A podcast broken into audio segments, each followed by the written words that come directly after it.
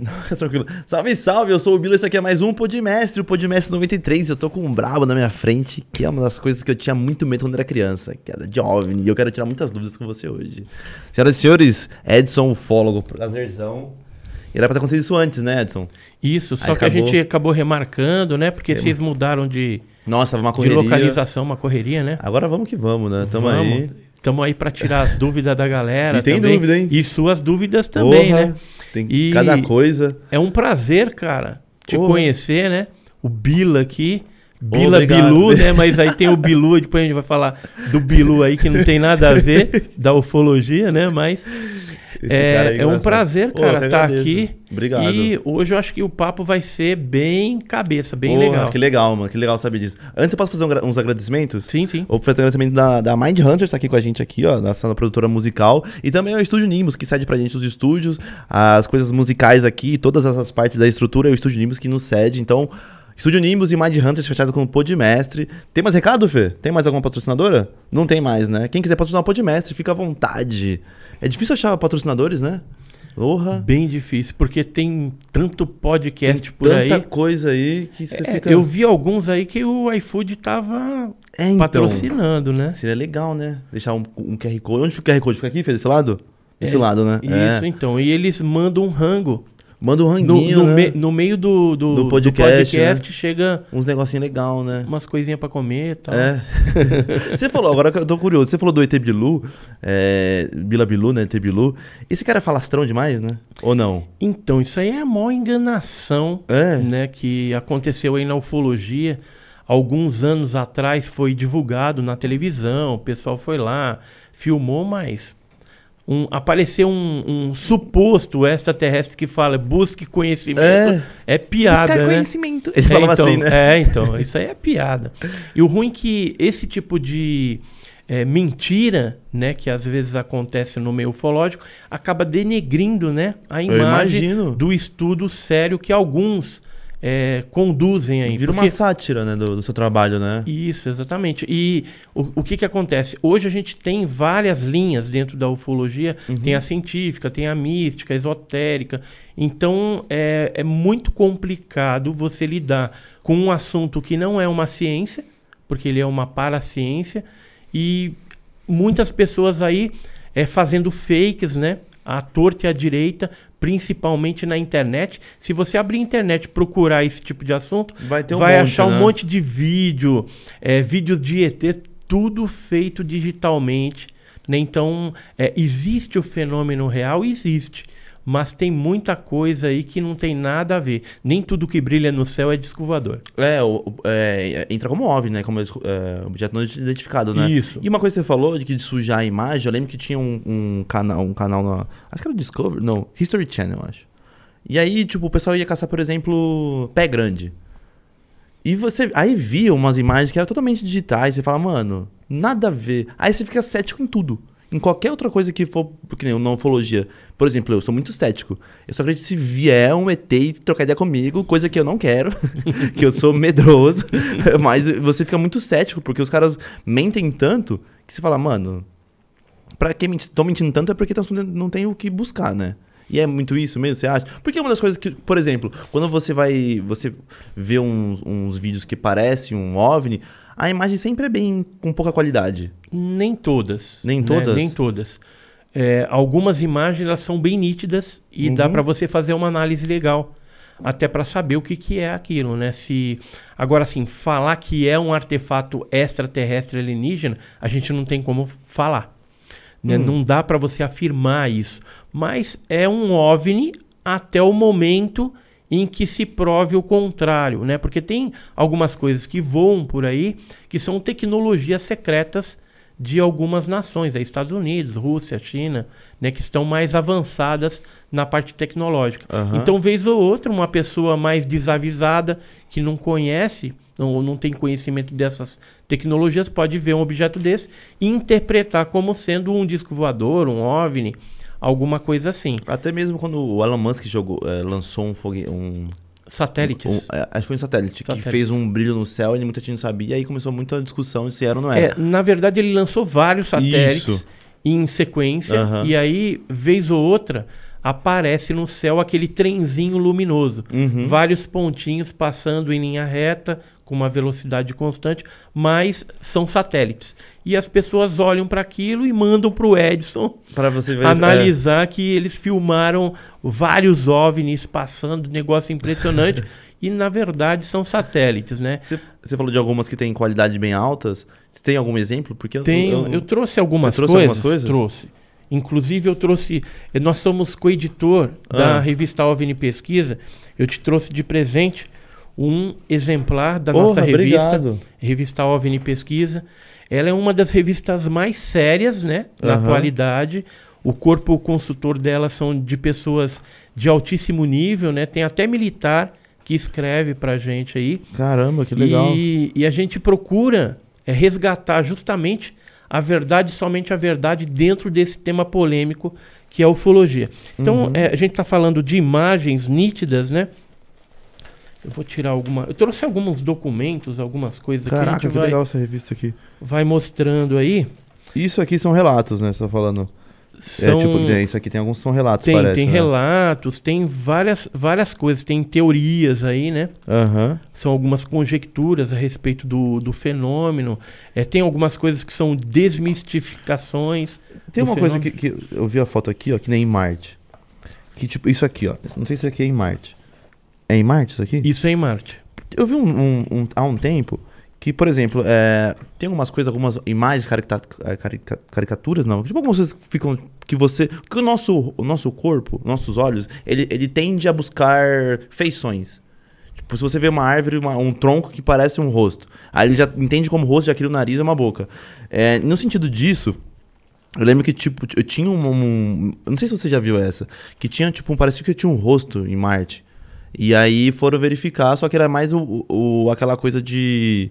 Sem querer, umas coisas apareceram ali. É tipo jogo de sombra e luz. Isso, jogo- Esse isso fenômeno mesmo. ele chama É. pareidolia. Pareidolia. Pareidolia. Dentro da ufologia, às vezes acontece esse tipo de, de fato, né? Uhum. Em que a pessoa vê uma pareidolia e fica pensando que é outra coisa. Entendi. que é um rosto de ET, que é uma nave, que é isso, que é aquilo. É, acontece muito na parte religiosa também. Hum. Pessoas que olham, por exemplo, uma cruz lá e de repente enxerga lá o, o, o rosto de Jesus Uhum. ou, ou de Nossa Senhora, né? Essas coisas assim. Acontece muito Alguma isso. aparição mariana, né? Mas, na verdade, é apenas é, uma associação que o nosso cérebro faz com aquilo que a gente já conhece. Isso. Entendeu? Então, Aham. mentalmente você interpreta, a visão ela vai buscar na memória alguma coisa para interpretar aquela imagem que se formou eh, de acordo com a sombra e luz. Entendi. Nossa, né? E em Marte aconteceu muito disso aí. Tanto é que até hoje não foi encontrado vida em Marte. Uhum. Embora os cientistas, astrofísicos, aí, astrobiólogos, eles acreditam que na parte subterrânea de Marte, como é, é, supõe-se que lá exista água, Uhum. né, em estado líquido, pode ser que a vida tenha é, proliferado ali de alguma forma. Né? Então eles estão interessados em é, descobrir esse tipo de coisa. Porque vida, é, aí é uma opinião pessoal, tá? Aham. ela não é, é, uma prerrogativa apenas da Terra. Né? Se a gente imaginar que Deus, né, o Criador, ou a força, qualquer nome que se dá a essa força criadora, criou o universo, a gente imaginar que só tem a vida no planeta Terra Uhum. seria muito egoísta da nossa parte. E a gente estaria limitando o poder criativo de Deus, né? Ou desse Criador Sim. do universo todo. Aham. Então eu creio que tenha sim vida, talvez em alguns planetas, né, que ou exoplanetas, que o pessoal fala exoplaneta, que é parecido com as características da Terra, tem algum tipo de vida é, é, parecida conosco ou não, ou de Uhum. repente alguma vida mais é, simples, né, a nível de micróbios, alguma coisa assim, Unicelular, né? unicelular, pode ser que tenha. Uhum. É, dizem aí algumas teorias que meteoritos, né, que vieram asteroides no passado poderiam ter trazido até a vida, né, para o planeta Terra algum tipo de vida, Uhum. né? Tem é, gente que fala até que a vida é, aquática dos oceanos, já que três quartos do planeta é água, é, muitos desses meteoros tal podem ter caído justamente no oceano. E ali essa vida se desenvolveu, se adaptou, assim como a gente se adapta. Uhum, Você sim. pode ver que o ser humano, se ele for, por exemplo, uma região gelada ou extremamente árida, quente, Aham. ele se adapta e vive lá. É É impressionante, bem, é bem mas mesmo. ele acaba tendo essa adaptação. Uhum. E algumas criaturas aí, alguns seres vivos, com certeza também tem esse, esse poder aí de, de se adaptar ao ambiente, mesmo sendo ele inóspito. Eu acho legal, você falou do, do criacionismo, de, de criacionismo assim, de um ser maior que cria tudo. E num universo com, sei lá, milhões de galáxias, seria muito interessante se, se tivesse mesmo, acredito também. Eu acredito, meu, é gigantesco. Só que pra você é, juntar todas as características e coisas pra acontecer a vida, meu, é muito complicado, é muito complexo. Eu tava vendo esses dias pra, tipo, se a Terra rodasse 1% a mais. Se o Sol tivesse 10% mais próximo, se isso, aquilo, aquilo outro. Então é uma, é uma delicadeza, parece que foi feito à mão, sabe? Todos, todos os, os aspectos mesmo para chegar em si a vida. É, tinha um planeta, acho que era. Que o pessoal falava que era uma- o, planeta irmão da Terra, que ficava numa galáxia, que não sei o quê, que ele, tipo, ele tinha uma proximidade muito próxima de uma estrela, que o pessoal falou que lá poderia ter vida. Só que eles. É, Alfa do Centauro é, é a próxima B. Ela É. fica a 4.2 anos-luz da Terra, né? É longe para é longe pra caramba, né? Mas nesse local, né, onde Uhum. tem a Alpha de Centauri, né, ela, ela tem uma configuração, é um exoplaneta, Uhum. essa próxima B, e ela poderia ter água em estado líquido e também ter uma tempa- temperatura amena, onde propiciaria aí a vida. A vida, né? Poderia ter vida ali Uhum. parecida com a da Terra.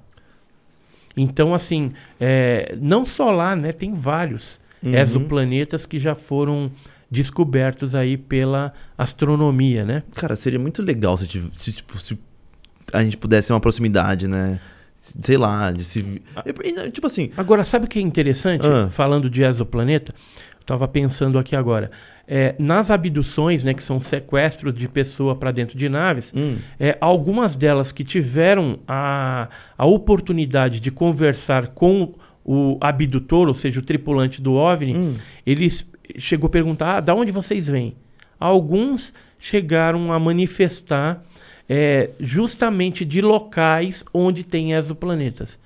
Então, assim, não tem como a gente provar que lá Uhum. tenha.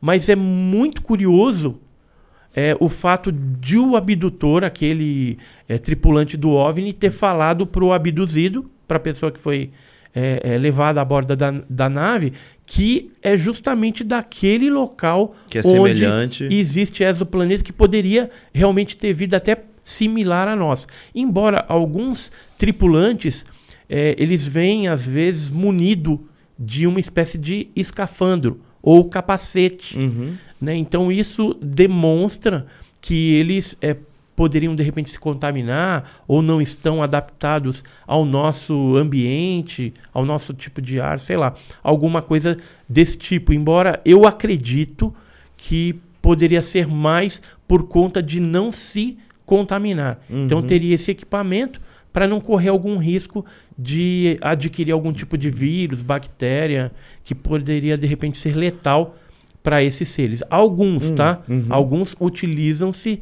de é, equipamentos, roupas especiais aí. Não todos. É, se você fala de tipo abduções, parece que você já tem muita proximidade com quem já teve esse tipo de. Sim, já- Existiu esses negócios já, de já, abduções? já entrevistei várias pessoas, é, conheço vários abduzidos, inclusive alguns que já até faleceram, já não estão, mas eu tive a oportunidade. Eu, eu tenho 40 anos né, de Uhum. pesquisa. Então, por exemplo, o Antônio Nelson Tasca, eu tive a oportunidade de conhecer. O Geraldo Simão Bichara, que faleceu agora dia 21 Uhum. de agosto, né, faz poucos dias. Ele foi abduzido dentro da Escola de Sargento das Armas em Três Corações, em Minas Gerais. É, isso em 1962. Ele era um soldado, Hum. estava é, é, cumprindo ali o, o- a sentinela quando um objeto desse veio, desceu e acabou levando ele para dentro. E, e deu uma complicação Hum. porque os seres acabaram levando o fuzil dele. né? Mas Aham. como teve alguns outros soldados que observaram aquele fenômeno tudo, é, ele não foi penalizado, vamos dizer assim, por, Por ter os- perdido o fuzil, né? O, a arma militar ali dentro da instalação da ESA, hein? Que é uma instalação do Exército Brasileiro. Isso aconteceu em 62. Eu já, eu já vi vários relatos de. e é do lado de Varginha, hein? É, a então. ESA ali é, É do 15, lado ali? 15 quilômetros de Varginha. Mas lembra que a gente tá falando de Hum, imagens? é, deixa eu ver Ó, algumas aí. Então tem, por exemplo, aqui, ó, uma foto tirada na Carolina do Sul, ó, em 1980. Então a gente consegue ver o aparato mesmo. Isso aqui em Yungay, no Peru, ó, em 67. Essa aqui já é, Porra, mano, olha, eu tô arrepiado de coração. Eu, eu, eu, tenho- eu tinha muito medo de ET. ó, Pernambuco. É, tem vários que a gente consegue identificar o formato né, do objeto, alguns detalhes. E você, tipo, sendo um, um um estudioso disso, por exemplo, você vendo uma foto assim, dá pro pessoal ver, Fê, alguma coisa aqui? Vou mostrar uma que, que seja maior pra ver aqui, ó. Cadê? Aí tem essa aqui. Só dá pra ver essa aqui, Fê? Vê se dá pra mostrar aí. Dá pra ver? Pra cá? Aí, tá mostrando? Olha só. Você sendo estudioso assim, Edson, você já pegou muita foto que você achou que era mentira? Ah, várias, né? É. Eu, eu recebi uma esses dias que foi feita uma montagem digital, né?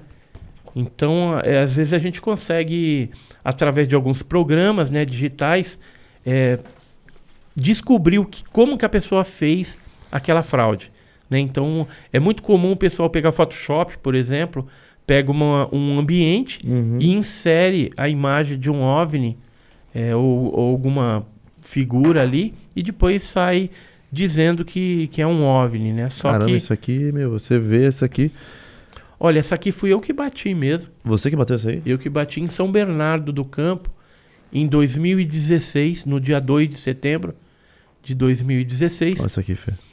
É, aí tem a ampliação, né? O objeto ele tá ali no teu dedo, ali em cima. É um objeto bem pequenininho, tá vendo? Aqui, né, ó. É, e por que, que eu peguei o poste ali, a árvore, para a gente ter um ponto de referência, até para saber tamanho do Uhum. objeto, é, porque é muito comum a gente receber fotografias que não tem um ponto de é referência. só o, o objeto. E aquilo aí pode ser uma montagem, mas quando você tem assim o ambiente, é em termos de análise fica mais fácil, né? Inclusive essa fotografia, ó, ela passou por é, cinco análises no Brasil, três análises nos Estados Unidos, uma em Portugal e uma na Argentina que não está aí. São dez análises e todas deram como autêntica a fotografia. E até o momento não se descobriu o que, que seria esse objeto. Ou seja, pessoas especialistas Hum, em drone, em balão, em artefatos não sabem dizer. convencionais falou que isso daí não é. Os próprios militares da Força Aérea me pediram uma cópia dessa foto com o meu relato e eu enviei para eles lá, né? Porque eles têm um órgão que é o, o Condabra, fica na área especial 12, hoje mudou o nome, é Congap, ou Congar, se não me falha a memória. Uhum. E lá na área especial 12 em Brasília, eles registram os casos e catalogam tudo para ter uma estatística, eh, compreender um pouquinho mais a respeito desse fenômeno que vez ou outra eh, invadem o espaço aéreo brasileiro. Então, como eles não sabem o que, que é isso, Hum. Se se trata, por exemplo, de aeronaves eh, de contrabando, né? Eh, ou algum armamento aí ilegal, drone, Aham. eles catalogam tudo isso. Só que vez ou outra eles esbarram em, em alguns fenômenos que estão mais eh, tem uma resposta no fenômeno OVNI. Mas né? eu quero saber do seu relato, Edson. Porque você falou que tipo, todo mundo falou que não era nenhum tipo de balão tudo mais. E como que isso aqui ficou parado, sumiu do nada? Você ficou olhando ele? Então, como que foi o relato? Era, um, era uma hora da tarde, uma e 18, exatamente a hora que eu bati a foto. Então, alguns minutinhos antes, eu estava voltando do almoço, Ah, ali na, na Avenida São Paulo, no Jardim do Mar, em São Bernardo do Campo. Trabalhava naquela época como gerente do Banco do Brasil ali. É, e cuidava de 20 agências ali. hum. E aí, na volta, atravessando o canteiro da, da Aveni- Avenida São Paulo, do lado do Parque Lazuri, é, eu senti assim, sabe? Você tá andando, olhando pro chão, mas senti um brilho. E aí você olha Tipo para um ver o que é aquilo. Tipo um reflexo do sol mesmo. Uhum. E aí, de repente, eu olho, aí aquele objeto em forma de disco, voador mesmo, ele era totalmente aluminizado a parte de baixo, e ela refletia na parte de baixo o parque. Aquela parte escura que você Uhum. vê aqui, ó. Essa parte escura, isso aqui é o reflexo do parque devido à altitude que ele estava. Então é uma parte de, Uhum. de área verde. Ele refletia nessa parte aluminizada. E aí o que eu fiz? Peguei um iPhone 5S que eu Uhum. tinha na época, que era corporativo, que eu usava no, no No banco. banco. E aí tirei a foto, tomando cuidado para pegar algum ponto de referência, até para a gente ter uma noção do tamanho, da altura que ele estava naquele momento. Aham. E aí, em seguida, eu fui tentar ampliar para bater a segunda fotografia, mas não deu tempo.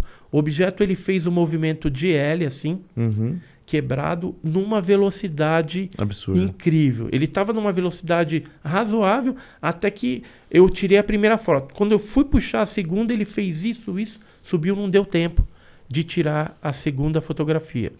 E aqui a Caraca. gente fez a ampliação exatamente dessa única foto que foi analisada e foi dado como autêntica. Várias pessoas também na época chegaram a observar Hum. esse mesmo fenômeno. A gente, até onde eu contei, foram 23 pessoas Que viram mesmo que viram o mesmo objeto é, no mesmo dia que eu tirei, que foi 2 de setembro de 2016. Teve é, três avistamentos envolvendo cinco testemunhas. Uhum. E antes do dia 2, o objeto apareceu também. Teve quatro casos envolvendo oito pessoas.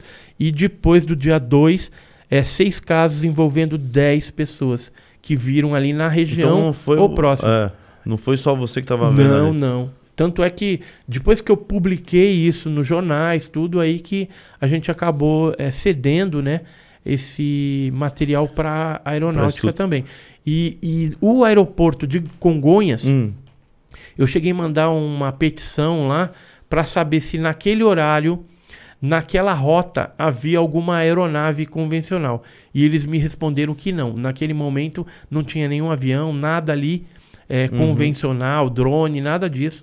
Então eles me responderam oficialmente que não havia nada. Então o que, que era aquele objeto? Até hoje, Entra como OVNI? mim, é um disco voador. Por causa do formato, é um, Uhum. um OVNI, objeto voador não identificado, em forma de disco voador. Clássico. Entendi. Né? Então foi Aham. é, é, essa foi uma das oportunidades que eu tive. Teve uma outra oportunidade que foi na Ilha de Páscoa, que eu fotografei esse objeto aqui também de dia. E, e também foi analisado, foi dado como autêntico. Isso aí já foi em 2018, né? em março de 2018. Tava na ilha de... Ilha de. Páscoa, que Isso pertence ao Chile. Ela está aí a mais de 4 mil milhas da, da, do Chile, né? No, no Oceano Pacífico, né? no meio de nada. Né? Uhum. Essa ilha ela é composta de três vulcões, um em cada lado, ela tem um, um formato meio triangular.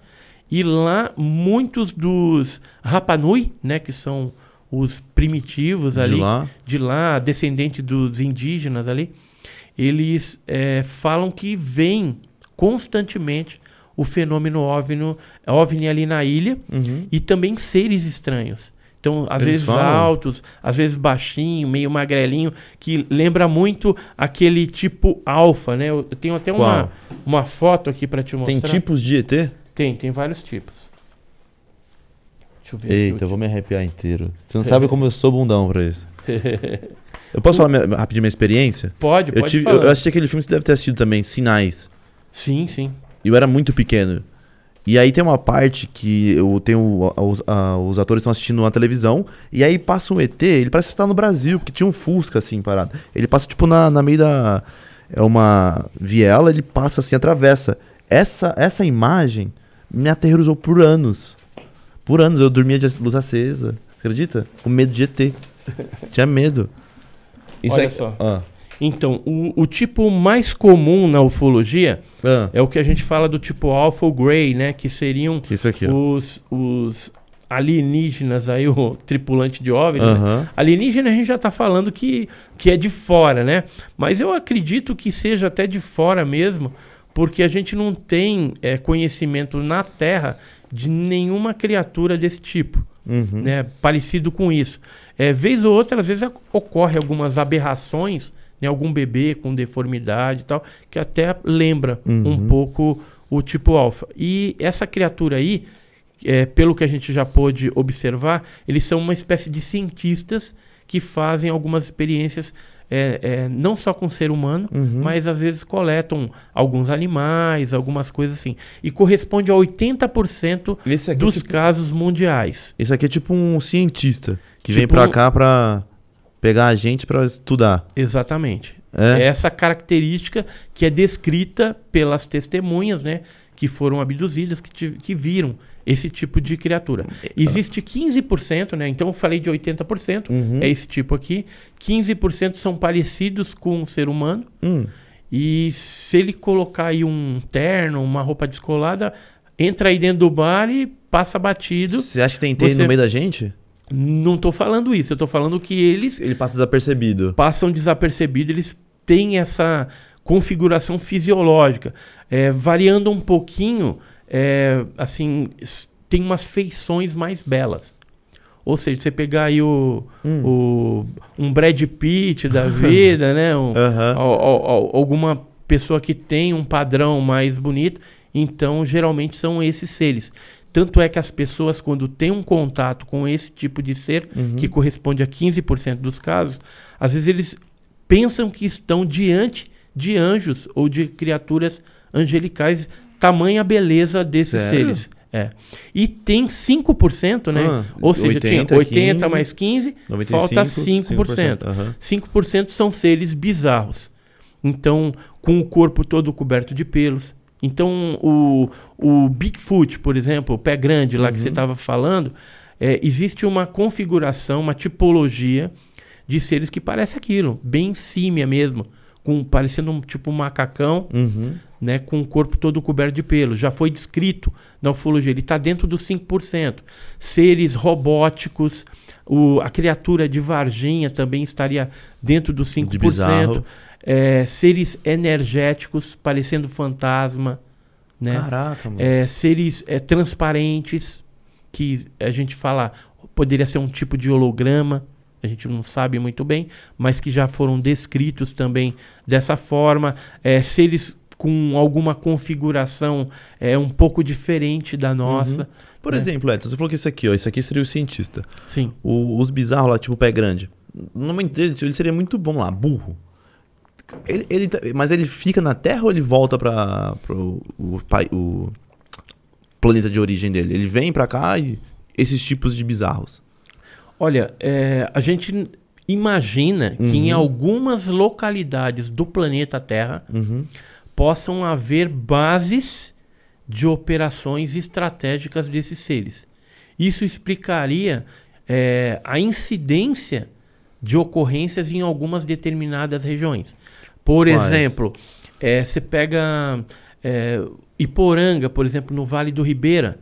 Lá a gente tem o PETAR, Parque Estadual e Turístico do Alto Ribeira, onde já foram catalogadas mais de 300 cavernas. Uhum. E já foram observados pelos moradores ali da região, da zona rural também, é, objetos é, em várias partes, inclusive entrando e saindo de dentro de cavernas. O que poderia sugerir uma base de operações ali. É, é, em vez de a gente ficar pensando que eles viajam anos volta, luz, vai e aham. volta, ele vem, usa de repente algumas protuberâncias na crosta terrestre, cavernas, né, grotas, grotões e ali se esconde. E aí pode ser objetos maiores, dependendo do tamanho da abertura da caverna, ou até sondas, que às vezes são teleguiadas e saem à noite, às vezes para fazer determinados tipos de programação. Não só as cavernas, Hum. chapadas, né? Eh, Tem vários lugares aí, a Serra da Beleza, por exemplo, tem caverna lá e lá aparece bastante o fenômeno, mas locais onde você tem grandes porções de água, Uhum. de água, né? Então, lagos grandes, rios, o Rio Amazonas, por exemplo, eh, lagoas, eh, por exemplo, na Argentina tem algumas lagoas que é visto objeto entrando e saindo dentro de lagoa. É, É, no. Mato Grosso, é, em próximo a tribos indígenas brasileiras, já foi feito até alguns programas a respeito disso, de objeto que entra e sai. Segundo os indígenas, são os deuses, né? Uhum. Entre aspas aí. É, e toda a faixa litorânea, ela tem uma incidência grande. Por exemplo, se a gente pegar o estado de São Paulo, Hum. É, I- é, Ilha Bela, né, conhecida no litoral norte, Norte de São Paulo. e Peruíbe, no litoral sul, são dois hotspots, ou seja, são dois pontos onde você tem bastante incidência dessa fenomenologia ufológica ocorrendo aí há muito tempo, há décadas. Né? Eu pesquisei, por exemplo, com o GUG, Grupo Ufológico do Guarujá, mais de 400 casos no litoral paulista. E não só o litoral paulista, todo o litoral brasileiro, Uhum. ele tem uma, uma incidência grande de aparições. desse- dessas aparições aí. Tem um, um, um fenômeno que apareceu em Kaikoura. Kaikoura também é onde tem um, um mar embaixo na Nova Zelândia. E foi filmado, isso aí em 78, Uhum. um objeto foi filmado por uma equipe de televisão que estava a bordo de um avião. O interessante é, Hum. dessa filmagem, você vê aí uma ampliação do objeto amarelo. Esse aqui, ampliação? É, o, o objeto é o que está do lado ali. E você está vendo uma sequência é, de, de fotogramas. Isso Aham. aí é um filme Super 8. No antepenúltimo fotograma, dá uma olhada ali, ó, no ante- antepenúltimo, você tem um looping fechado que o objeto fez. Que é esse? Exatamente. Esse OVNI, ele imprimiu uma velocidade incrível, porque você, é, quando você faz a filmagem com Super 8, Hum. cada frame desse é um décimo de segundo, ou seja, não existe na Terra nenhum objeto voador convencional que faça um looping fechado em um décimo de segundo. Então isso foi filmado, né? Ficou registrado no filme Super 8. Então tem algumas coisas assim nessas áreas onde tem o mar, por exemplo, o Mar do Diabo, né? é, é, existem 12 zonas, só para você ter uma ideia, espalhadas no globo terrestre Hum. que coincide com pontos onde tem mares, né? E nessas regiões os aviões evitam de passar porque tem muito, é, é, muito é, interferência eletromagnética. Por exemplo, a Triângulo das Bermudas? Isso, Triângulo das Bermudas é uma das áreas. Uhum. E nessas áreas elas coincidem também com o aparecimento Hum. de OVNIs e desaparecimento de navios e desaparecimento de eh, aviões também eh, e pessoas, né? E de Uhum. forma estranha. A gente tem que dar um desconto Hum. que algumas pessoas podem ter sumido porque sofreram ali algum tipo de naufrágio, né? Eh, algum tipo de acidente aéreo Sim. na região, até devido a esse eletromagnetismo, mas é, é muito a, a incidência de fatos dessa natureza que ficam sem uma explicação. Porque quando ocorre um, um acidente aéreo ou da embarcação, pelo menos algum vestígio de óleo ou de Fica, pedaços vai ficar, vai ficar. E, e assim, tem casos lá que são bem intrigantes em que o, a tripulação, o navio sumiu Uhum. durante um tempo. Depois o navio foi apareceu novamente à deriva, mas sem a tripulação, Só o navio. só o navio. E inclusive quando os peritos foram averiguar o navio, eh, detectaram que eh, as pessoas estavam ali dentro do navio eh, em atividades, por exemplo, uma pessoa estava comendo, ficou o prato de comida pela metade, entendeu? Então estavam ali nas suas atribuições e parece que foram eh, desapareceram do nada, simplesmente foram eh, levadas e ficou apenas a estrutura do navio. Ficou tipo com resto de comida, esse negócio do... Tudo, como se a pessoa tivesse, tivesse ali. só. si- simplesmente alguma coisa veio tchum, e levou todo mundo. Pra mim, quando você falou isso, pra mim o navio, o navio tinha, sei lá. É, Não, não afundou. é, e depois submergido. E... Ele sumiu durante anos e anos, depois foi encontrado à deriva. E eh, você imaginar né, que um, um navio persistiu durante todos Uhum. esses anos né, ali. E aí foi encontrado ali e os vestígios que tinha dava a nítida impressão de que eles foram é, sugados né, por alguma coisa e todo mundo desapareceu é, De simultaneamente e de maneira inexplicável. Se- Tem um caso, Ah. inclusive, que um desses navios é, chegou a ser rebocado por um outro navio Uhum.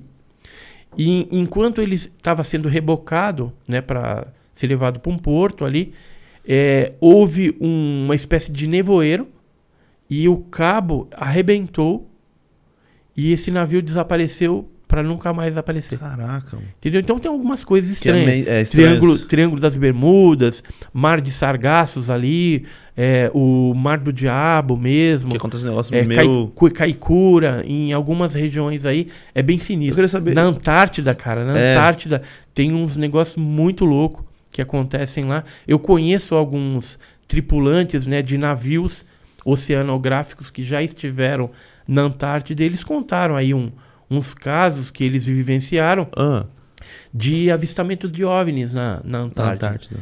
Então tem, por exemplo, o, o, o Subguedes, do Hum. navio Professor W. Besnar, e tem também o, o comandante deles, o Valdir de Freitas, que contaram aí alguns avistamentos que ocorreram lá, inclusive um objeto que parecia tipo um V, assim, um meio triangular, é, que apareceu no sonar da, da embarcação Uhum. do navio. E tem também o meteorologista Rubem Junqueira Vilela, que em 61 no Barão de Tefele viu alguma coisa também, deixou isso registrado, foi publicado em jornais na época, né?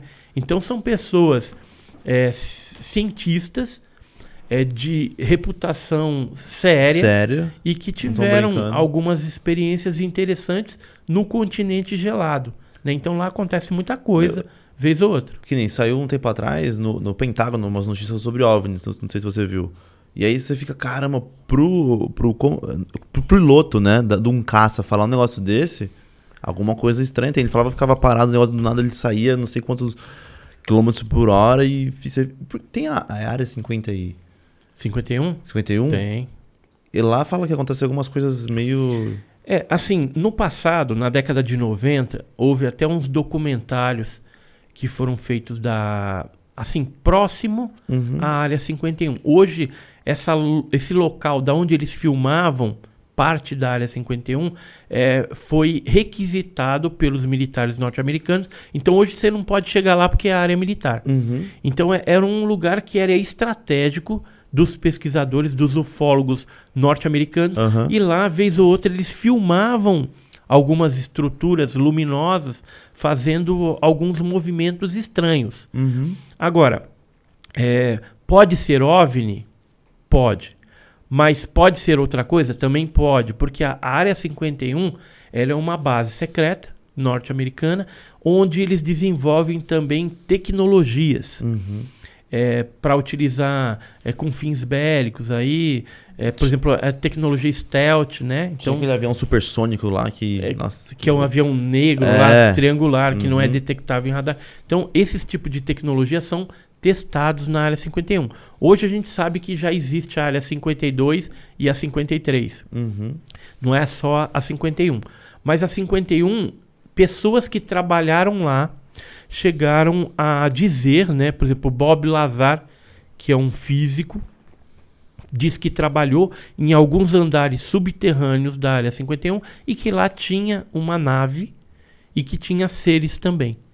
E que ele teria trabalhado com uma espécie de um combustível, um elemento, é, acho que é o elemento 147, é, que hoje tem já na tabela periódica, mas naquela época não Uhum. tinha, e que seria um elemento, segundo ele, né, logicamente, de um OVNI acidentado que foi colocado lá na área 51. Então tem aquele famoso caso de Roswell, né, que foi um Hum. objeto que teria se acidentado no, no Novo México, ali no, no- na região de Roswell, e que o- os militares capturaram não só a estrutura da nave, mas também os corpos dos seres, e que depois, é, é, num- numa primeira divulgação do jornal, falaram que era um disco voador, e depois, no dia seguinte, é, vieram com a historinha de que era um balão meteorológico. Apresentaram até alguns fragmentos de um balão meteorológico mesmo, mas tudo hoje a gente sabe que foi um, uma enganação,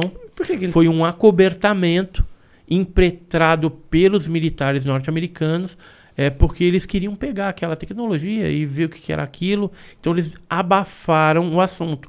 Ao longo dos anos, ou seja, 30 anos depois, que esse caso aconteceu em 47, aí começaram a, a vir à tona depoimentos de militares e civis, enfermeiros, que tiveram algum tipo de envolvimento ou com a nave, com o resgate daquele objeto acidentado, ou com os corpos dos seres também Uhum. resgatados, né? E dizem as más línguas que tudo isso teria ido para a área 51. No Brasil a gente tem a área 51 também. Aqui também tem no Tem, Brasil? Tem. Fica. da- da- Então, a parte é, biológica, Hum. ou seja, se tem alguma coisa a ver com criaturas né, Sim. capturadas, com algum tipo de substância biológica, alguma deformidade, algum produto híbrido, Uhum. vai para a Unicamp. Pra então, Unicamp? vai para a Unicamp em Campinas. Sim. Isso já há muitos anos que acontece dessa forma. Pessoas que morrem de repente em incidentes de OVNIs. Tem o caso Pedro de Toledo, que aconteceu em 94.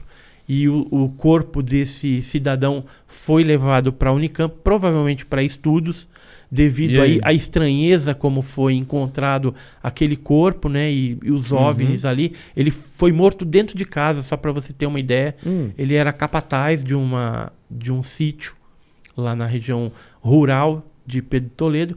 E durante aqueles dias, quando ele faleceu, não só ele, mas alguns animais da fazenda também morreram queimados do mesmo jeito. E um cachorro eh, permaneceu vivo durante um tempo, depois veio a falecer também, foi queimado pela metade. E, e durante aqueles dias, né, antes que antecederam a morte ali, ou no próprio dia da morte, que foi por volta do dia 16 de fevereiro de 94, Hum. é, houve avistamentos na região de Pedro de Toledo, Mongaguá é, e Itanhaém.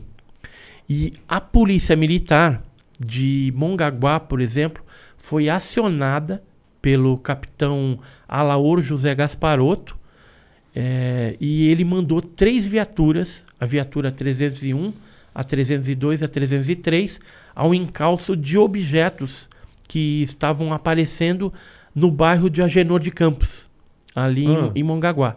As pessoas estavam vendo tal e comunicaram à polícia, eles foram atrás com as viaturas e a viatura chegou a observar o fenômeno, até que esse fenômeno foi em direção à serra e foi em direção a Pedro de Toledo, onde houve aquela morte, né?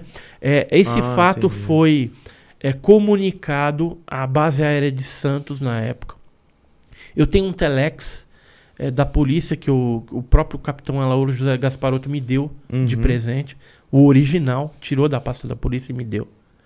E lá ele fala que o tenente Gordini, lá da base aérea de Santos, teria sido comunicado a respeito desse fato e que ele eh, iria comunicar ao seu superior hierárquico lá, o comandante da Uhum. base, para tomar as providências cabíveis, né? Só que ele informou também que eh, nada foi detectado né, no, no radar pela torre de controle, ou seja, não tinha Não tinha nenhum avião, objeto voador convencional ali na região. Então era um OVNI realmente que estava ali na região e culminou com a morte desse, Cidadão. desse cidadão lá. E esse caso de Pedro Toledo, ele foi considerado um arquivo X brasileiro real Uhum. porque sumiu o corpo, embora a polícia tenha colocado que ele foi sepultado no cemitério de Pedro de Toledo. Só que nós estivemos visitando para ver a campa e não existe aquela campa. E um dos, eh, um dos policiais chegou a comentar quando estava ali investigando o corpo, né? Colhendo o depoimento das pessoas e tudo mais, até para fazer o BO e tal. Uhum. Ele tinha comentado que iam levar o, o corpo para a Unicamp. Isso foi falado para o proprietário da fazenda. E foi o proprietário que falou para a gente. Então a gente desconfiou, falou: pô, mas será que enterraram mesmo? Será que levaram? Aí fomos atrás do corpo. O corpo não tem o enterro dele no, no cemitério. Existia lá uma campa que não existe, entendeu? Então foi feita toda uma documentação fraudulenta para acobertar esse corpo. Não só isso. É, eu e o Carlos Alberto Machado, que investigamos esse caso naquela época, Hum. a gente foi até o cartório. Porque se uma pessoa morreu, que... e existe um laudo, a gente tem o, o inquérito policial, teria que haver um, um, é, um atestado de óbito Sim. daquela, daquela pessoa. E a gente tinha o nome, José Marlone e tal, tinha todos os dados, o dia que faleceu. É, aí nós fomos até o cartório, foi feita uma pesquisa e não havia atestado de óbito. Caraca, mano. Entendeu? Então, Aham. por isso que a gente fala arquivo X, sumiram com o corpo, Sumiram com tudo. acobertaram, né? Então, tudo, sempre quando envolve Alguma... o fenômeno OVNI e alguma coisa biológica, Uhum. é, vai para a Unicamp. Agora, em termos de tecnologia, ou seja, metais, Hum. metamateriais, é, fragmentos de OVNIs, pedaços de OVNIs, vai para o CTA em São José dos Campos, próximo ao Ah, Neuimp. entendi. Então, a nossa área 51 para metais, É em São José dos Campos. São José dos Campos. E de lá eles têm uns Onde fica a acordos aeronáutica lá, né? com a NASA, entendeu? Ah, tá. É, inclusive, esses dias Hum. eu estava vendo uns documentos que foram liberados pela, é, pelos Estados Unidos, tem a Lei de Liberdade de Informação lá, Hum. e tem alguns documentos que foram é, liberados da embaixada. É, deixa eu ver se eu acho eles aqui. E esses documentos, o que, que eles trazem no seu, no seu conteúdo? São é, casos de quedas de OVNIs no Brasil que foram investigados pelos americanos Hum. e os americanos. Achei. E os americanos, olha, isso aqui é alguns dos documentos que, que foram liberados, tem alguns aqui, e que eles falam de quedas que ocorreram próximo ali a- ao Paraná, interior de São Paulo, em 1966, e que foram levados para o DCTA, que era em São José dos Campos, e depois para a NASA. Então, esses documentos falam a respeito desses casos de quedas de OVNIs que Hum. ocorreram no Brasil e que os americanos eh, tiveram a posse desse material ex- através de São José dos Mas Campos. sabe o que eu imagino quando você fala assim, quando cai um OVNI e a- o material vai pra São José dos Campos? Por exemplo, se a nave, os destroços, se são se batem com os mesmos elementos químicos que a gente tem aqui, por exemplo, na mesa nós temos o ferro. Bate, bate. Inclusive, a gente tem um caso clássico, que é o caso de Ubatuba. Já ouviu falar no caso de Ubatuba? No caso de Ubatuba, não. Não, então, o que, que aconteceu? No dia 7 de setembro Hum. de 1957, eh, na cidade de Ubatuba, Praia das Toninhas, um objeto foi visto por eh, eh, pescadores e turistas que estavam Aham. ali. Agora você imagina assim, Ubatuba hoje vai um monte de gente para lá. Sim. Naquela época tinha seis casas de caiçaras e a vez ou outra ia algum turista, Uhum. acampava, usava até a, a casa dos caiçaras para passar o final de semana. Como era 7 de setembro, era feriado, aquele negócio o pessoal vai para pescar tal. Uhum. E eles viram um objeto se aproximar, depois quando ele foi subir, ele explodiu e o pedaço maior caiu no mar e os pedaços menores, alguns chegaram até a terra. Na época, Hum. Eh, esse material foi recolhido, foi analisado pelo Ministério da Agricultura, tá aqui, e foi Ah, publicado também no jornal O Globo, pelo Ibrahim Suede, e o doutor Olavo Fontes, que era um ufólogo carioca, médico, ele teve acesso a alguns fragmentos e mandou para a APRO, norte-americana, para análise. Eu coloquei indeterminado objeto aqui. Isso. Análise- A análise deu magnésio puro, 99,9 puro. E aí, anos depois, a gente recebeu esses fragmentos aqui Hum. de um filho de um militar, né? Se quiser até mostrar esse aqui tá maior, de um filho de um militar, é, e ele falando que esse, esse material ele era proveniente de um OVNI que caiu, um disco voador, né? Ah. Ele falou que teria caído lá na Praia das Toninhas e que o pai dele, do exército, teria participado do recolhimento Do- disso daí. É, não só o exército, mas também a marinha teve envolvida.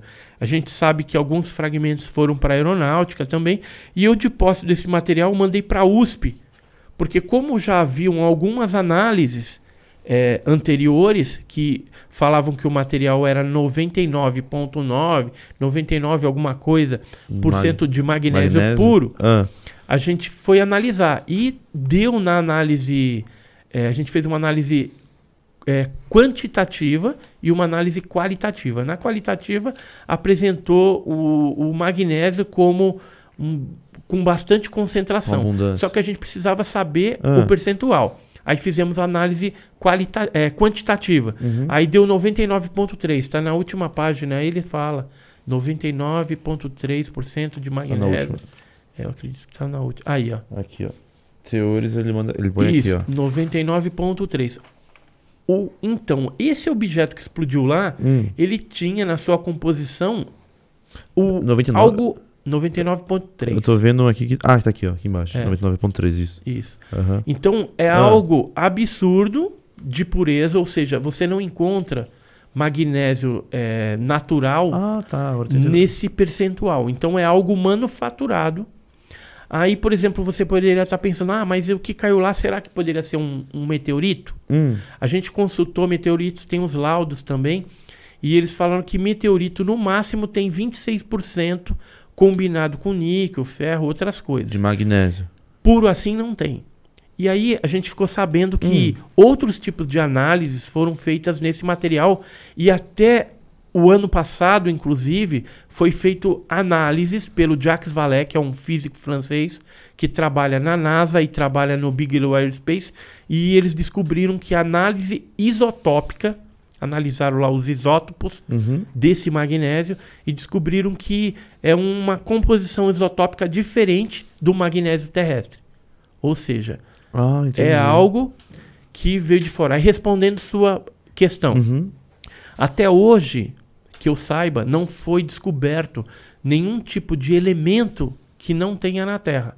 Ou seja, qualquer elemento de um fora. OVNI, por exemplo, é, autêntico, que venha cair na nossa mão, é, Nós já temos aqui. a gente já tem, porque o universo todo é composto dos mesmos Elementos. elementos químicos da tabela periódica. Uhum. Se houver, de repente, alguma coisa diferente, é muito pouco, porque a, a grande maioria ela já foi é, detectada, já foi descoberta e está lá na tabela periódica. Nesse aqui, desses. É, det- é, Isso é, isso é uma análise da USP, tá? A gente Aham. fez algumas análises no LCT, no, no ICT também, né? Isso aqui são tipo destroços de um OVNI. Seriam é, fragmentos Fragmentos. de um OVNI que explodiu na Praia das Toninhas em Ubatuba em tipo assim, 57. Pra ter explodido, tem que ter uma carcaça grande. Você concorda comigo? Tipo assim, explodiu uma coisa Sim, aqui. o, o pedaço maior, segundo o depoimento de um pescador, Ah, ele diz que foi um- um- uma embarcação da Marinha e mais uma outra embarcação com uma bandeira que ele não conseguiu identificar, mas falou que era estrangeiro, provavelmente americano, uhum. tá? E esses militares da Marinha aportaram na praia dele, onde tinha esse, esse caiçara, e foram até a, a casa dele, simples ali, casa de Uhum. pescador, e falaram assim: olha, a gente tá fazendo um negócio aqui, é para vocês ficar dentro de casa e não sair daí, até a gente mandar. Falaram isso pra ele? Falaram. A gente tem esse depoimento.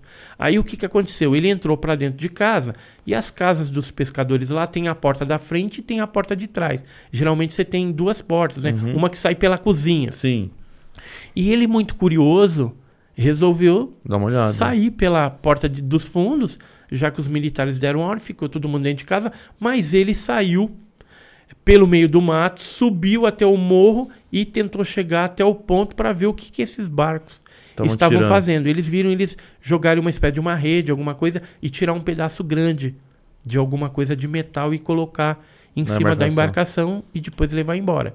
Aí ele voltou tudo, depois os militares voltaram com, com um barquinho e falaram, agora vocês podem Tá ficar de sua. boa aí que já, tá era. feito. Porque eles não, os militares não queriam que eles fossem testemunhas do que eles estavam fazendo, ou seja, recolhendo aquele fragmento do, do OVNI que Uhum. explodiu em Batuba naquela época. Por exemplo, é, que nem aqui você falou que tem 99,3%. Se eu sou um militar e eu consigo encontrar essa tecnologia, eu vou querer diversificar ela.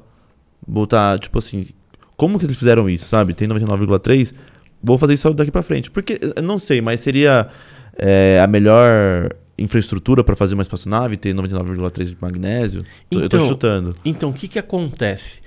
É, o Pentágono, isso aí, existem alguns documentos que já Uhum. foram liberados aí recentemente, em 2017, que comprovam que o Pentágono contratou os serviços do Robert Bigelow. Ah. Tem- tem- ainda tem É, aqui. ah, Robert Bigelow, hum, que é do Bigelow Aerospace, que é um- uma empresa que lida com essa parte espacial. E o que, que foi pedido para ele? Né? Eles deram alguns milhões de dólares lá para que ele construísse um local para armazenar metamateriais provenientes de OVNIs.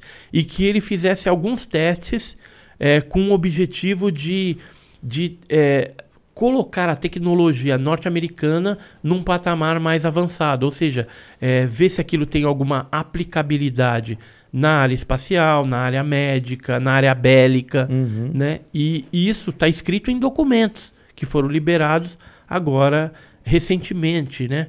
E, e É, porque se você pega uma coisa que é mais avançada que você, você tem que replicar isso, né? isso. E aí qual o processo que eles fazem? É engenharia reversa. Você pega técnicos, engenheiros, físicos, químicos e aí se tiver, vamos dizer, algum tipo de chip Uhum. diferenciado, aí essas pessoas que são técnicas nisso vão tentar, através de um processo de engenharia reversa, construir eh, tecnologias terrestres Uhum. avançadas. Para quê? Para colocar os Estados Unidos num patamar acima do- das nações inimigas, Rússia, China, etc. e tal. Entendi. Então, hoje, os cientistas e os militares e os ufólogos também estão de olho nos metamateriais. Eles querem saber, querem ter, obter esse tipo de coisa. Tanto é que esse Bigelow, Hum. ele mandou dois agentes em 2009 é, é, entrar em contato comigo. Eu tenho os e-mails, tudo daquela época. É, um deles chamava Jim Johnson e o outro era é, James Kurt. E a gente foi num encontro num hotel em São Paulo e a ideia deles era que nós fornecêssemos materiais, metamateriais. Eles estavam interessados nisso e, e para quê? É, eles queriam estudar esses materiais para futuramente utilizar em tecnologia para fazer turismo espacial, ou seja, Uhum. construir. É, é, não sei se isso daí era lorota ou- Uhum. ou, se realmente tinha algum fundo de verdade, ou, ou eles estavam apenas querendo esses materiais para levar para os Estados Unidos lá e Só. ganhar uma grana Uhum. em cima da gente. Mas eles falavam que queriam construir hotéis na Lua, futuramente em Marte, e fazer viagem turística. Quem Uhum. quisesse pagava lá uma fortuna e ia Ia. para lá. E aí o que, que ele propôs? Que nós fornecêssemos esse material para eles. E na época Hum. eu falei, eu sei que vocês pagam mensalmente 10 mil dólares para MUFON. MUFON é uma entidade norte-americana que existe até hoje. Na internet tem até o site dos caras lá. Uhum. E eles eram patrocinados com 10 mil dólares para aplicar em pesquisa. O que, que eu falei para eles? Eu ajudo vocês, mas é, quanto que eu vou Vou receber para poder aplicar em pesquisa? Mesmo porque a gente não tem apoio de ninguém, É só por vocês nem mesmo. de governo, nem da parte científica, de ninguém. Então, é, sai, ah, os recursos são do nosso bolso. E aí eles falaram que não, que queria de graça. Aí eu Ah. falei, então, meu, toma a linha e tchau. Entendeu? Eles ainda me ligaram, voltaram para os Estados Unidos, ligaram, depois voltaram no Brasil, assediaram outros ufólogos eh, cearenses que a gente Uhum. sabe, eh, lá de, de Recife, também de Pernambuco. A gente sabe que eles andaram aí eh, tentando fazer algumas coligações, tentando usurpar Ah, o material ufológico que nós tínhamos para ganhar alguma coisa em cima, mas não queriam dar nada É. em contrapartida. Ou seja, a gente, para eles, era índio aqui, né? Só pegava os bagulho É, que e, ele, é. e não queriam dar nem colarzinho de conta, né? Colorido. Escambo, né? Fazer Nada, não, não nada. Então eu falei, meu, toma a linha e, e isso fica aqui. Tanto é que esses materiais, eu Hum. tenho algumas coisas interessantes. É, amostras, eu tenho esses fragmentos. Tem ainda eles aqui? Eu, eu tenho em casa. Oh, que legal. Quer dizer, em casa não, tá num cofre. Ah. Porque isso daí vale uma grana, né? Porque Uhum. Já é, ofereceram pra você pra, isso- pra comprar? Nu- nunca ofereceram, mas olha, eu até venderia um para fazer um museu e colocar os outros três lá. Entendeu? Porque eu, é, grana para montar um museu eu não tenho. E eu quero deixar como legado da minha vida, desses 40 anos de pesquisa ou mais, até quando eu viver, eu queria deixar um museu onde a gente colocaria documentos oficiais, fragmentos, isso é amostra legal. de, de terra. Eu tenho sapatas. Eu tenho uma marca da- de uma sapata. Ah, vou te deixa eu mostrar. É, eu tenho a foto dela aqui. Eu queria muito que isso virasse um filme, sabe? Seria legal, né? Seria legal. Tudo que você tem aí virar um filme. Nossa, seria muito legal. Olha, em, em São Vicente, Ah, é, em 1 de outubro de 95, ocorreu um fato onde uns pescadores, saiu até nos jornais na época, Jornal Tribuna, aham. mas deixa eu achar o, os- o- um deles é esse aqui, Fernando Bezerra era um pescador e ele estavam recolhendo as redes quando viram um objeto voador não identificado, esse objeto chegou a pousar. Isso aqui é o desenho que ele fez do Ele objeto, ele fez o objeto que eles avistaram, é um, um é disco o pescador, voador mesmo. rapaziada. Isso aqui é os jornais da época E e que é o mostra, mostra o, que ele local mostra o local onde teve essa marca, né? Aqui, Aham. ó, o pouso, um, um pouso de 5 metros e meio de diâmetro e tinha as marcas das sapatas, que são isso aqui, ó. Tá vendo esses Ah, tinha as é, marcas. O, é o, o pezinho, né? Tá vendo que, que ele desenhou uns pezinhos? Ele desenhou aqui, ó. Sim, então, cadê? eram quatro mostrar aqui. marcas de sapatas. Ó, o desenho dele. Tem os Tem pezinhos os pezinhos aqui. E, e deixou essa marca aqui. Essa marca, eu essa marca recortei ela, arranquei do solo Ah, e eu tenho ela preservada até hoje. Então eu pretendo colocar também nesse museu, né, para que as pessoas eh, vejam uma marca de uma sapata de um OVNI que aconteceu naquela época. Então eu tenho essa marca aqui preservada na minha casa dentro de uma caixa envidraçada para disponibilizar no museu. Então você aí que está me assistindo, se quiser ser um investidor, eu não tenho grana, Uhum. mas eu tenho um material para colocar no museu. E a gente pode fazer um museu, inclusive, Seria não legal, só ufológico, para contar toda a história da ufologia brasileira e mundial, né? Colocar fotos lá, documentos, fazer maquetes, coisas legais. E, mas também eu quero colocar meteoritos e a parte que, é, que aí seria astronomia e a parte de astronáutica. Aí, para isso, eu tentaria falar com o Marcos Palhares, que é o sócio do Marcos César Pontes. Uhum. Eu conheço o Marcos Palhares, para ver se ele cede algum material eh, do Marcos César Pontes, que foi o Pontes, nosso astronauta aí, Sim. brasileiro, para a gente colocar nesse museu. E o museu pode ser aonde? Qualquer lugar. É, mas de preferência São Paulo, né? Porque é um- uma grande capital, Uhum. teria uma visitação muito grande também. E esse material ficaria disponível para uma grande quantidade de pessoas, seria legal, escolas visitando lá. E a gente não pode perder. Então, esse vai ser o legado Uhum. da minha vida. Né? Edson, você tem, você tem medo de um pescador... te- Olha, olha aqui, ó, para chegar no local a gente tinha que ir de barco, inclusive. Eu sou esse de bigodinho aí, magrinho aí. O do meio? Qual que você é aqui? O do meio? É esse aí mesmo. Esse aqui? Esse aí. Novão, ó, tá. Então, aí. Foi quando isso aqui? 95. 95? Nossa, Minha- eu nasci em 96. Foi em 95. 95. Você- foi quando que você teve atração por essa área? Ah, foi em 1981. E por quê?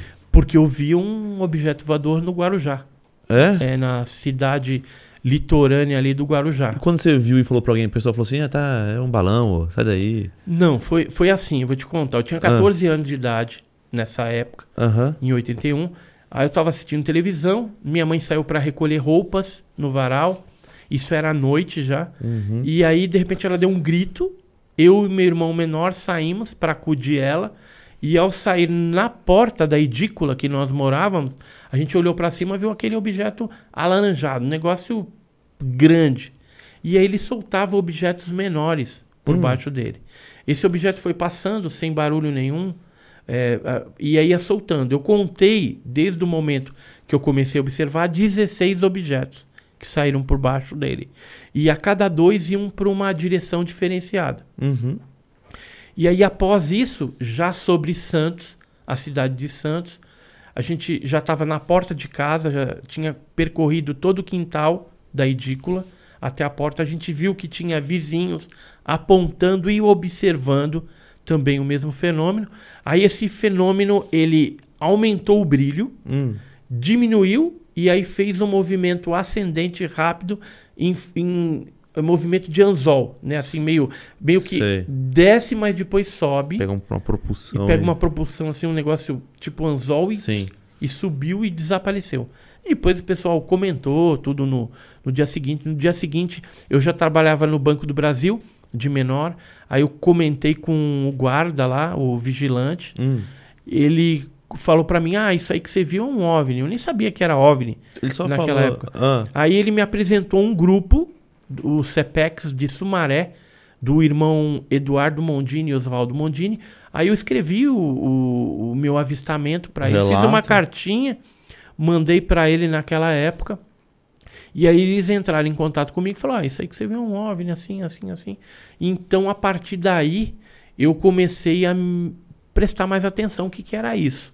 É, cinco anos depois, de 81 até 85, em agosto de 85, eu fundei o GUG, que era o Grupo Ufológico do Guarujá, já com uma galera, um pessoal interessado também no assunto, com o objetivo de pesquisar os casos do litoral é, com metodologia científica.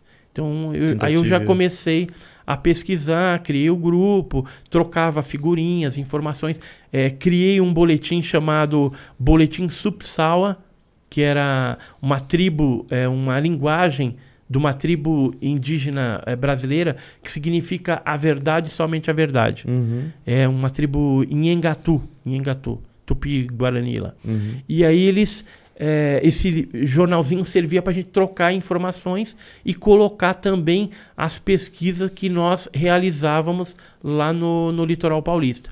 Então, daí para frente foram centenas, né? mais de 400 casos envolvendo avistamento de luzes, pousos desses objetos, avistamento de seres, é, abduções, relações é, sexuais com supostos tripulantes desses objetos. Sério? É, objetos que explodiram e deixaram fragmentos, enfim, é, casos que ocorreram dentro de instalações militares na região ali do litoral, por exemplo, Forte dos Andradas, Base Aérea de Santos, Forte Taipu, enfim, é, a gente ficou bem inteirado é, o que estava acontecendo em, em Uhum. termos de é, casuística na região.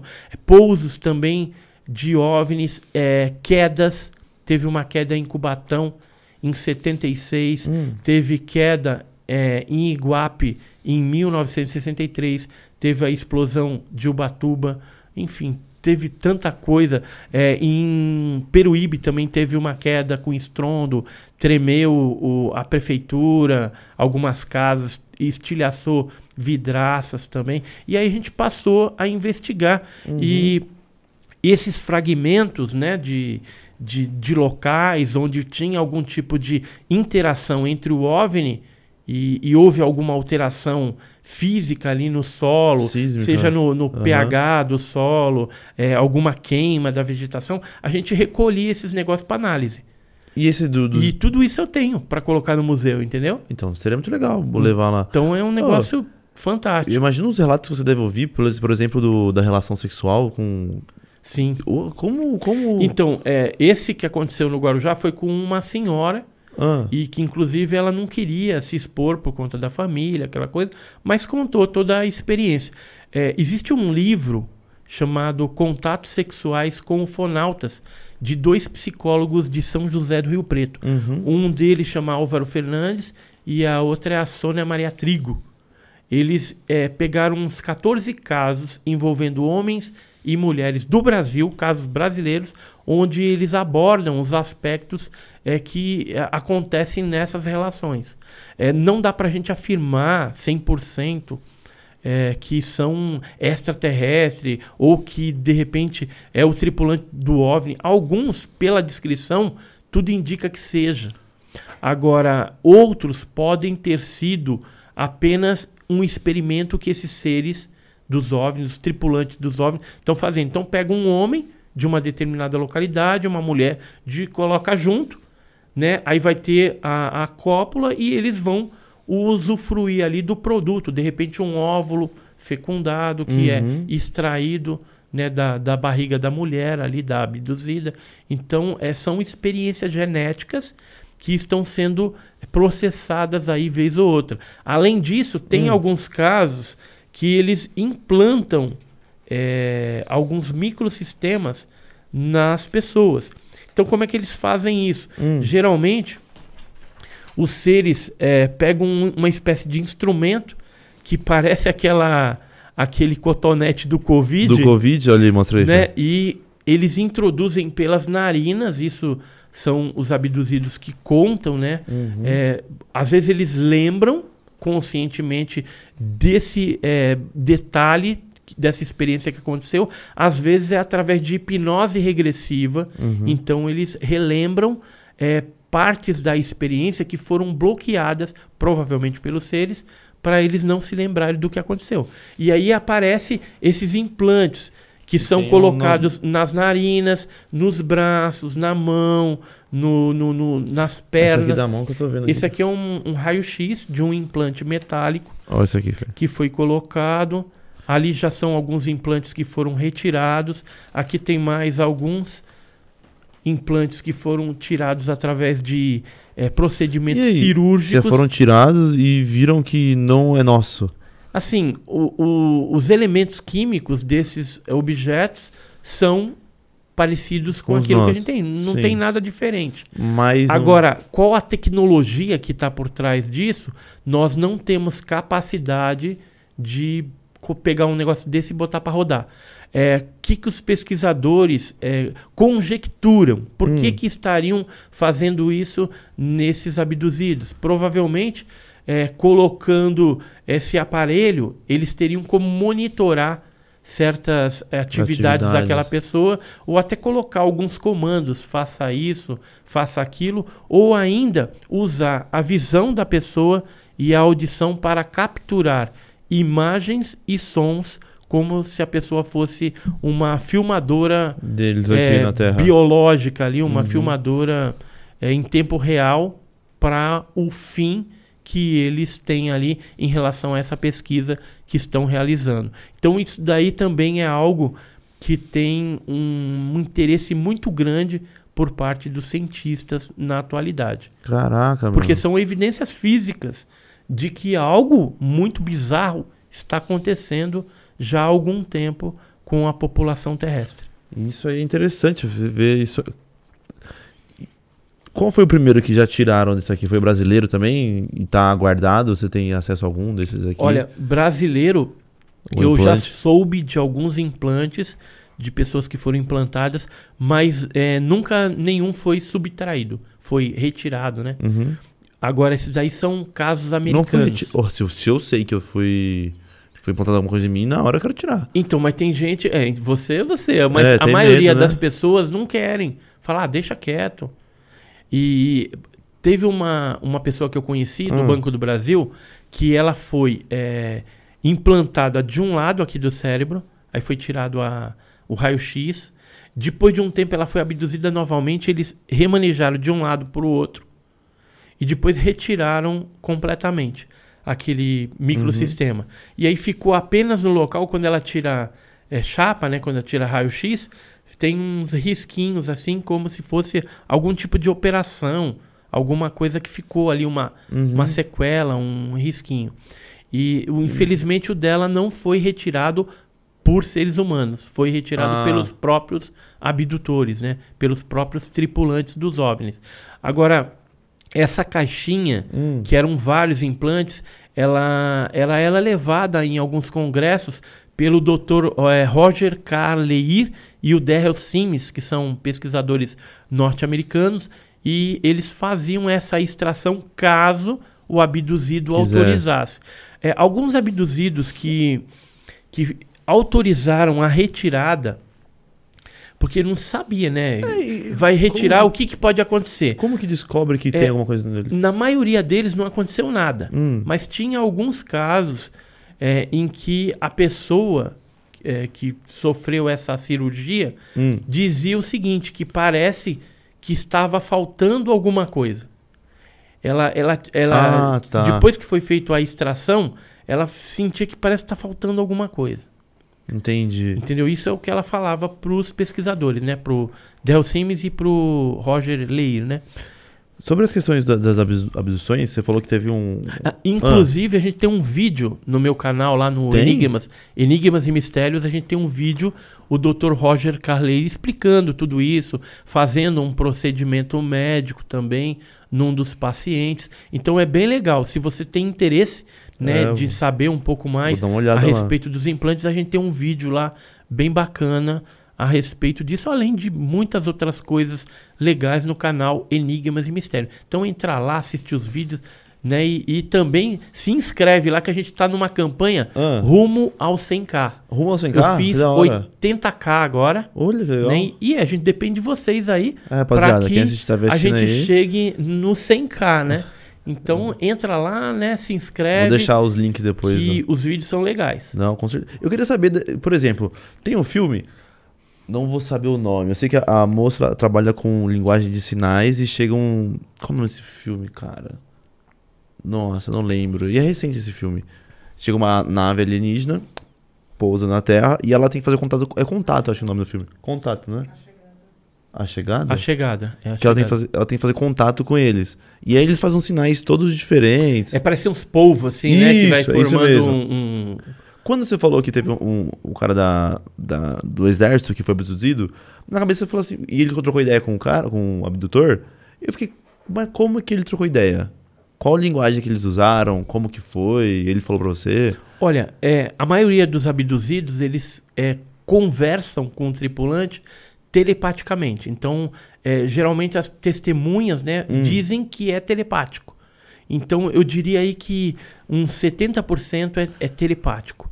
Agora, uns 20% Hum, seriam é, na linguagem fluente, correta da pessoa que está sendo abduzida. Ou seja, se ela foi abduzida na França, francês. aquele ser vai falar um francês fluente e correto. Uhum. Se for no Brasil, é difícil falar português correto, mas ele faria, falaria aí um, um português correto, né? Que é até estranho para quem está ouvindo, porque falou, nossa, é tão, tão perfeito. Polido, né? É. Tão formal. Então, é, 20% mais ou menos Uhum. seria é, verbal mesmo. Então ele escuta a- a- verbalmente na linguagem fluente daquela pessoa.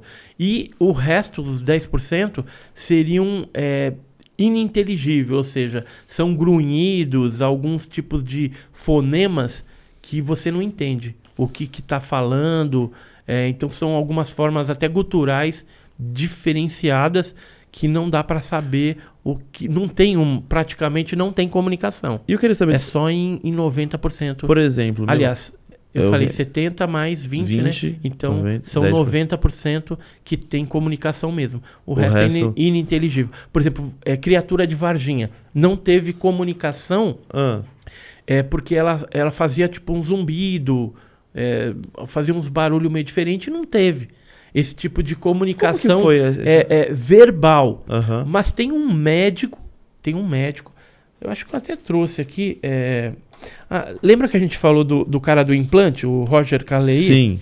Então, é esse cara aqui, esse aqui é o médico Roger, ó, Dr. Roger Carleir. aham. Ele teve no Brasil e ele foi até Varginha. Como ele é médico, Uhum. ele teve acesso a um outro médico ortopedista lá do Hospital Humanitas que tratou uma das criaturas de Varginha. E segundo o depoimento desse médico para o Dr. Roger, que está descrito nesse livro Hum. sobre Varginha em inglês, ele fala que houve uma espécie de interação telepática, ou seja, pelo olhar.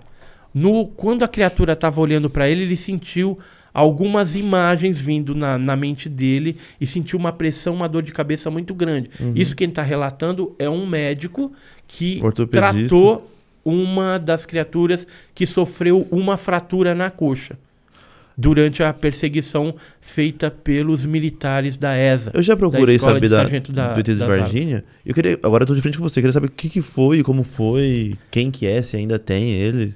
É, assim, diante do que eu sei, a gente precisaria de umas 5 horas de podcast para falar Pra tudo só dele, só, só sobre dele. Varginha. É, é muito É porque tem, tem ele. muito detalhe, muita coisa. Eu tenho uma mini pasta é, que traz aqui algumas informações né, sobre, o, sobre, o caso Varginha.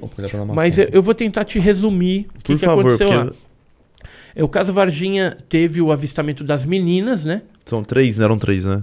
Eram a Liliane e a Kátia Valkyria. Isso, Viram lá no terreno baldio, mas não foi só elas não. Nessa revista aí, OVNI Pesquisa, a gente publicou algumas Ah. informações novas do caso Varginha, inclusive o depoimento é, de uma mãe, aliás, uma avó de uma lutadora lá de Varginha, que é a Amanda Ribas. Amanda Ribas. Amanda Ribas. UFC. Isso, Sou fã UFC. dela. Sou Ó, nem sou fã de UFC, não. Olha aqui, tanto de bonequinho, ó. Então, a avó dela viu a criatura no Jardim Andere também. Só que nunca tinha dado depoimento, dado Uhum. informações. Então ah, a gente ela acabou. tinha visto e ficou publicando. na dela. É, tem uma matéria aí sobre Varginha, vai virando aí. Caso é, Varginha isso aí, caso Varginha. Quer ver? Vai aparecer ela aí. Vai mais um pouquinho, mais um pouquinho. A matéria é bem extensa. Ali, ó, ali embaixo, ó. Amanda Ribas. Então a Amanda Ribas aí, a avó dela que viu a criatura. É, alguns militares também estão tendo coragem agora de falar detalhes das Uhum. capturas. Hoje a gente já sabe que houve três dias de capturas. Foi dia 20, 21 e 22, com várias equipes de militares do Exército. Algumas de Belo Horizonte, outras de Três Corações, ali da ESA. Tudo coordenado pelo Tenente Coronel Olimpo Vanderlei, é, sob a- a- o comando também dos militares americanos. Hum, É, tanto é Foi que um- tem gente que comentou lá que os americanos ficavam dando ordem, tudo, não sabia falar nem o nome do Tenente Coronel Olímpia, Olímpio Vanderlei direito, ficava é, Coronel Olímpia, Olímpia, Olímpia, né? Não sabiam Aham. nem falar direito. essa aqui é daquele rapaz que você mostrou pra mim, né? Isso, esse é o caso do pouso lá de São Vicente. Tá. Eu, E- Termina do da Virginia, quero eu vou ficar. E, e então aí Varginha, o que, que aconteceu? Ah, teve esse avistamento das meninas e houve é, o avistamento de várias criaturas com a captura feita pelo Corpo de Bombeiros, pelo Exército, né, que é de Três Corações, pela Polícia Militar. Todos negam e dão explicações esdrúxulas, cômicas, cômicas. Teve um cara do Exército que deu um depoimento Ah. falando que as criaturas que foram levadas lá para o hospital, na verdade, era um casal de anões e a anão estava grávida e o caminhão do exército estava passando, estava chovendo, deu carona para levar eles até o, o hospital. Cara, eu nunca vi isso acontecer. Casal de anões. É, casal de anões. Eu nem se achou ainda esse casal de anões lá em Varginha, tá? E, e eu nunca vi um caminhão do exército militar dar carona para um civil, entendeu? Uhum. E a não, a não grávida ainda é, piorou, né? né? Mas foi a Correr explicação, foi a explicação que eles deram é, que os ETs lá de Varginha, na verdade, eram um casal de anões. E aí? Não, mas aí tem outras explicações, uma mais cômica que a outra. Eu quero prestar atenção na sua. Na sua... Ele- eles chegaram a fazer, inclusive, um IPM, um inquérito policial militar, tentando falar que o- a criatura era um mudinho, né? Um, um cidadão com, com Deficiência deficiência. É, primeiro ele é mudinho, então ele não vai poder se defender. Ah, Tem um pouco de, de, de deficiência mental também, né? Então não tem nem como se defender. E o interessante é que eles pegaram a foto do, do, do cidadão, botaram ele sentado, jogaram um monte de filtro do, do Photoshop para ficar bem parecido com o ET. ah, tá. Entendeu? Para depois fechar a questão. Só que pessoas chaves que viram a criatura, tudo, eles não entrevistaram Que nem no, essa. no, no, no- no inquérito. Por quê? É, existe uma série de coisas que eles colocaram para explicar a movimentação de caminhões. Uhum. Então colocaram umas notas lá da Automaco, que é de manutenção de, de caminhões. Só que é, a manutenção ela é feita em determinados dias durante a semana, não final de semana. Uhum. Né, dia 20, por exemplo, se não me falha a memória, é, é, lá era fechado, então não tem como fazer manutenção. Só que eles adulteraram é, notas, um monte de coisa para tentar criar uma justificativa e botar panos quentes, né? Entendi. E, e o que, que aconteceu lá, né? Algumas criaturas que foram capturadas foram levadas para o hospital. Algumas vieram falecer, outras foram pegas vivas, levaram para Ah, não ESA. foi uma? Não Não, foram várias. É, teve a nave que caiu, foi vista pelo Eurico e pa- pela Oralina de Freitas, né? Então comentam da nave. Vários objetos foram vistos naquela região. Tem, inclusive, nessa revista é, da, de Varginha, uma cronologia dos de fatos. vários casos que ocorreram de avistamento. Teve gente que viu da janela do hospital nave passando ali perto. Aí foi um um corre-corre, as enfermeiras falando: ah, deve ter sido por causa daquela, daquele bicho, né? Hum. Que passou por aqui e tal. Aí depois até chegaram a comentar que a, a roupa de cama foi incinerada porque ele soltava uma substância viscosa também na, na, na roupa de cama. E teve um soldado Ah, da PM, que é o Marco Elixerese, que capturou uma dessas criaturas, chegou a sofrer um arranhão na axila e depois ele teve umas complicações e veio a falecer. É, antes dele falecer, ele disse e confidenciou para o médico, o Dr. Cesário, que tinha participado da captura. O- Uhum. Os familiares dele também confirmam esse tipo de coisa. Embora eles falam que ele morreu por conta de complicações de um pelo encravado embaixo do pelo braço. gravado? É. E, ele, e no laudo de causa-morte está que ele morreu de pneumonia. Ou seja, era um rapaz de 23 anos, né, em, sua pleno vigor. Esse aqui, eu vou Uhum. mostrar Ele quem que é a pessoa. O Marco Elixerese, deixa eu ver se eu acho. Na época, esse aqui, ó. Esse é o Marco O Elixerese. que capturou. Isso, mas tem um jornal, até se você quiser mostrar aí. Aqui, ó. Vírus destrói PM que caçou o ET de Varginha, que é a família dele, a foto dele ali. Ah, deixa eu ver aqui. Né, na época é, foi divulgado né, o, o- esse fato Parece? curioso aí, né? E hoje E a eu- gente tem até uma, uma rua que foi feita em homenagem a ele. Varginha. Em homenagem a ele lá. E E o, o corpo desse daí capturado? então, depois Pode Depois que eles passaram é, pelo, pela instalação do exército, foi feito um comboio que levaram as criaturas, pelo menos duas delas, para a Unicamp. Uma viva e uma morta, onde o Badam Palhares e o Corradim Metz é, fizeram aí as necrópsias, alguns testes. O Badam Palhares fez testes, esse aqui é o Badam, ó, Uhum. e o Corradim Metz da Unicamp. Eles chegaram a fazer essas necrópsias né, na, na criatura morta.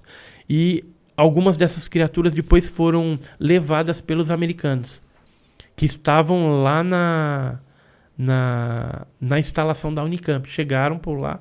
E aí a explicação para os funcionários é que esses americanos estavam lá Hum.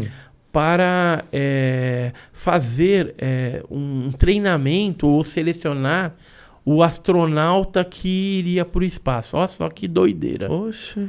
Ou seja, nunca aconteceu algo desse tipo e ali não seria a instalação apropriada para fazer esse tipo de coisa. Tanto é que aconteceu depois, Uhum. né? Lá em São José dos Campos, o Marco César Pontes, aquela coisa toda. Tem nada a ver com Campinas, Unicamp. Na verdade, eles estavam ali para pegar a criatura e levar. E levar, com certeza. Exatamente. Tipo, E, e a gente conseguiu entrevistar uma pessoa Ah, que viu essa criatura dentro de um terrário. Aqui a gente tem vários desenhos. Isso aqui é feito por um militar, uhum. aqui é feito por outro, aqui é por um enfermeiro que estava eh, no Hospital Humanitas. Ele viu na essa criatura. Você veja que todos os desenhos que foram feitos pelos militares ou civis, eles eh, coincidem, né? Batem bastante eh, com a criatura descrita pelas meninas no terreno baldio. Então se tratava eh, realmente de uma criatura diferente. E o fato de terem aparecido os OVNIs, a gente consegue é, é, é, atrelar isso ao fenômeno ufológico.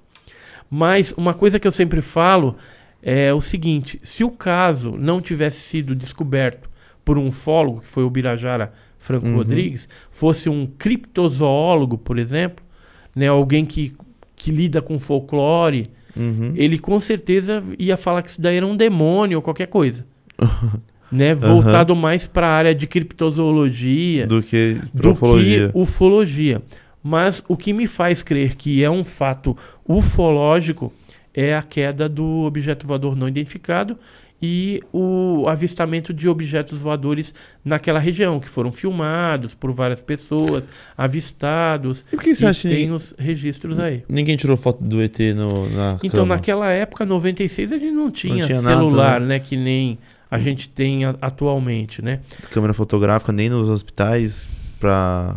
Então, é, todos foram, é, de certa forma, é, intimidados pelos militares para manter o acobertamento. Mesmo esse, esse enfermeiro, Aqui, ó. ele chegou a falar para a gente que é, não poderia é, dar detalhes porque foi feita uma reunião, uma reunião pedindo sigilo. Quem fizesse, quem falasse alguma coisa Ia ou fizesse o vazamento, Repressão. não ia ser mandado embora.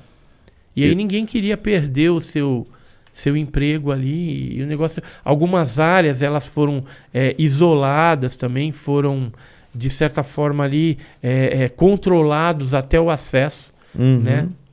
Eu queria saber se esse aí, ele se ele bate, você acha que ele bate com aqueles 80%, que é o ET mais inteligente lá, o cientista. Não, isso aí é 5% De bizarro? dos bizarros. E agora, tem casos é, dessa tipologia de Varginha em outros lugares? Tem. Em Monte Alto, por exemplo, São Paulo, teve um caso, logo depois do caso Varginha. É, tem casos. é, porque não foi só essa criatura Uhum. é, escura, né? Que ela era marrom, escuro, com uma espécie de óleo no corpo. Tinha uns calombinhos na cabeça, olho vermelho, né? 1,60m mais ou menos de altura, três dedos nas mãos, dois dedos nos pés. Essa, esse tipo de criatura foi avistado também é, em Feira de Santana um ano antes. Teve uma queda de um objeto na Bahia, né? Feira de Santana, Bahia, Uhum. numa lagoa. E lá foram capturados uma criatura é, mais tipo alfa e outra peluda. E aí, é, no caso Varginha, há o relato de criaturas peludas também. Ah, tá. Quer ver? Eu vou te mostrar um negócio aqui. É, não era só essas criaturas com, com, com calombinho e sem pelo no corpo. Tinha uma que, que ela tinha o pelo no corpo. Nós recebemos em julho, no dia 22 de julho de 96, uma carta de um militar, ou seja, alguns meses Hum. em que estava rolando o caso Varginha, essa carta, ele mandou inclusive no papel de seda aqui o, o, o desenho da criatura que foi vista por ele. E olha só o que ele fala aqui, esse, esse militar. É, é, endereçado ao Grupo Ufológico do Guarujá, Edson Uhum. Boaventura Júnior, 22 de julho de 96, 1996. É, prezado pesquisador, sou militar da ativa da Escola de Sargento das Armas de Três Corações. Tomei a liberdade de escrever para contar o que vi relacionado ao ET declarado por programas de televisão e jornais aqui de Varginha e região. Né? Porque saiu bastante na mídia lá da, da região. Aí ele colocou: não posso me identificar por questões de represálias Hum. dos meus superiores. No final de semana, pensei bastante e resolvi escrever. Eu e outros colegas de farda, ou seja, do exército lá, participamos de uma operação no Rio Verde, pois avistamentos de criaturas foram reportados. Houve o fato do avistamento e captura do dia 20 de janeiro, Uhum. mas cinco meses depois, novamente, naves e seres apareceram por aqui. Caraca, mano. Eu e mais uma equipe com o sargento fizemos uma patrulha no rio e eu vi um ser estranho com as características das primeiras capturadas. Faço um desenho no papel de seda para que o prezado pesquisador tenha detalhes do bicho. Era muito feio e vimos ela saindo da margem direita e correu para o mato. Devia ter 1,60m de altura, era marrom escura, com os olhos vermelhos e chifres. Ele fala que era uma espécie É. de chifre. Né? É, meu colega, que participou de outra patrulha no dia 4 de julho de 96, né? Disse que viu nas águas um ser todo peludo do tronco do tronco até a Uhum. cabeça. Os olhos eram vermelhos iguais. Espero ter ajudado nas pesquisas e infelizmente não posso me identificar nesse momento atenciosamente. Tal, tal, tal. Então ele mandou isso pra gente na época.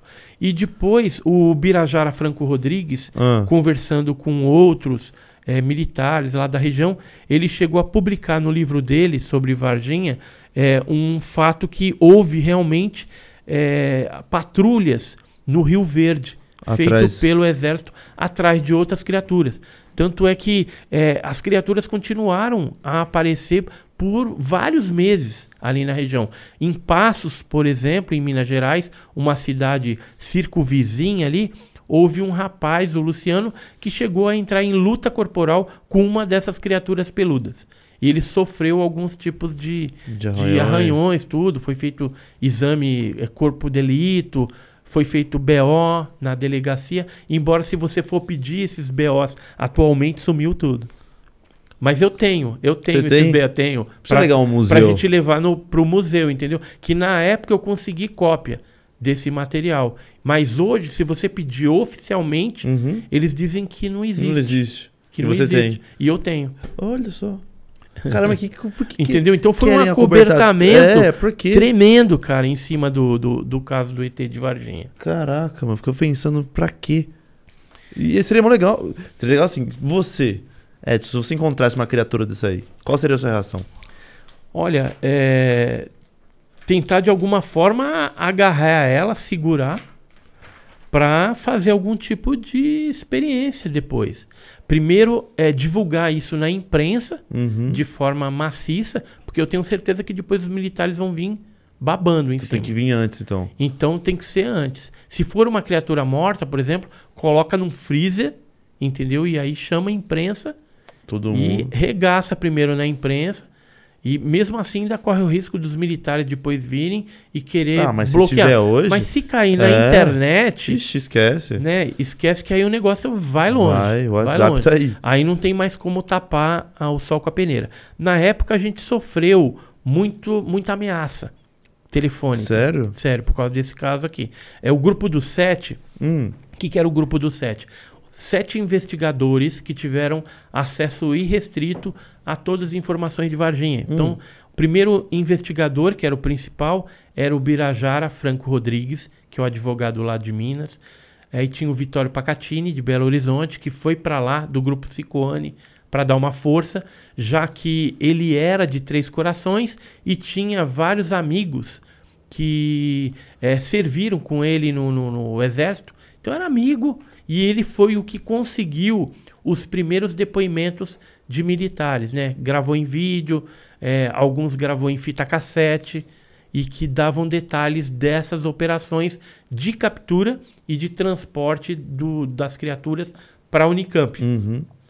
E fora o, o Pacatini tinha o Claudir Covo, falecido, é, eu, o Jamil Villanova, Eduardo Mondini e Oswaldo Mondini. Então foram sete pessoas que ficou conhecido como Grupo dos Sete. Inclusive, assim, uma prova né, Hum. de que esse Grupo dos Sete existiu realmente. É, por exemplo, eu trago aqui um, um jornal é, de datado de 25 de agosto de 1996. É o Diário do Povo, Uhum. Lá da, da região de Sumaré, ali, Campinas.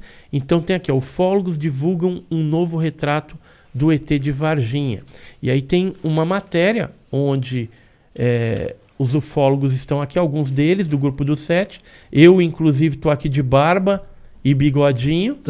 e, e aqui embaixo, na legenda dessa foto, diz o seguinte: o grupo dos sete Hum. se reuniu na manhã de ontem em Sumaré.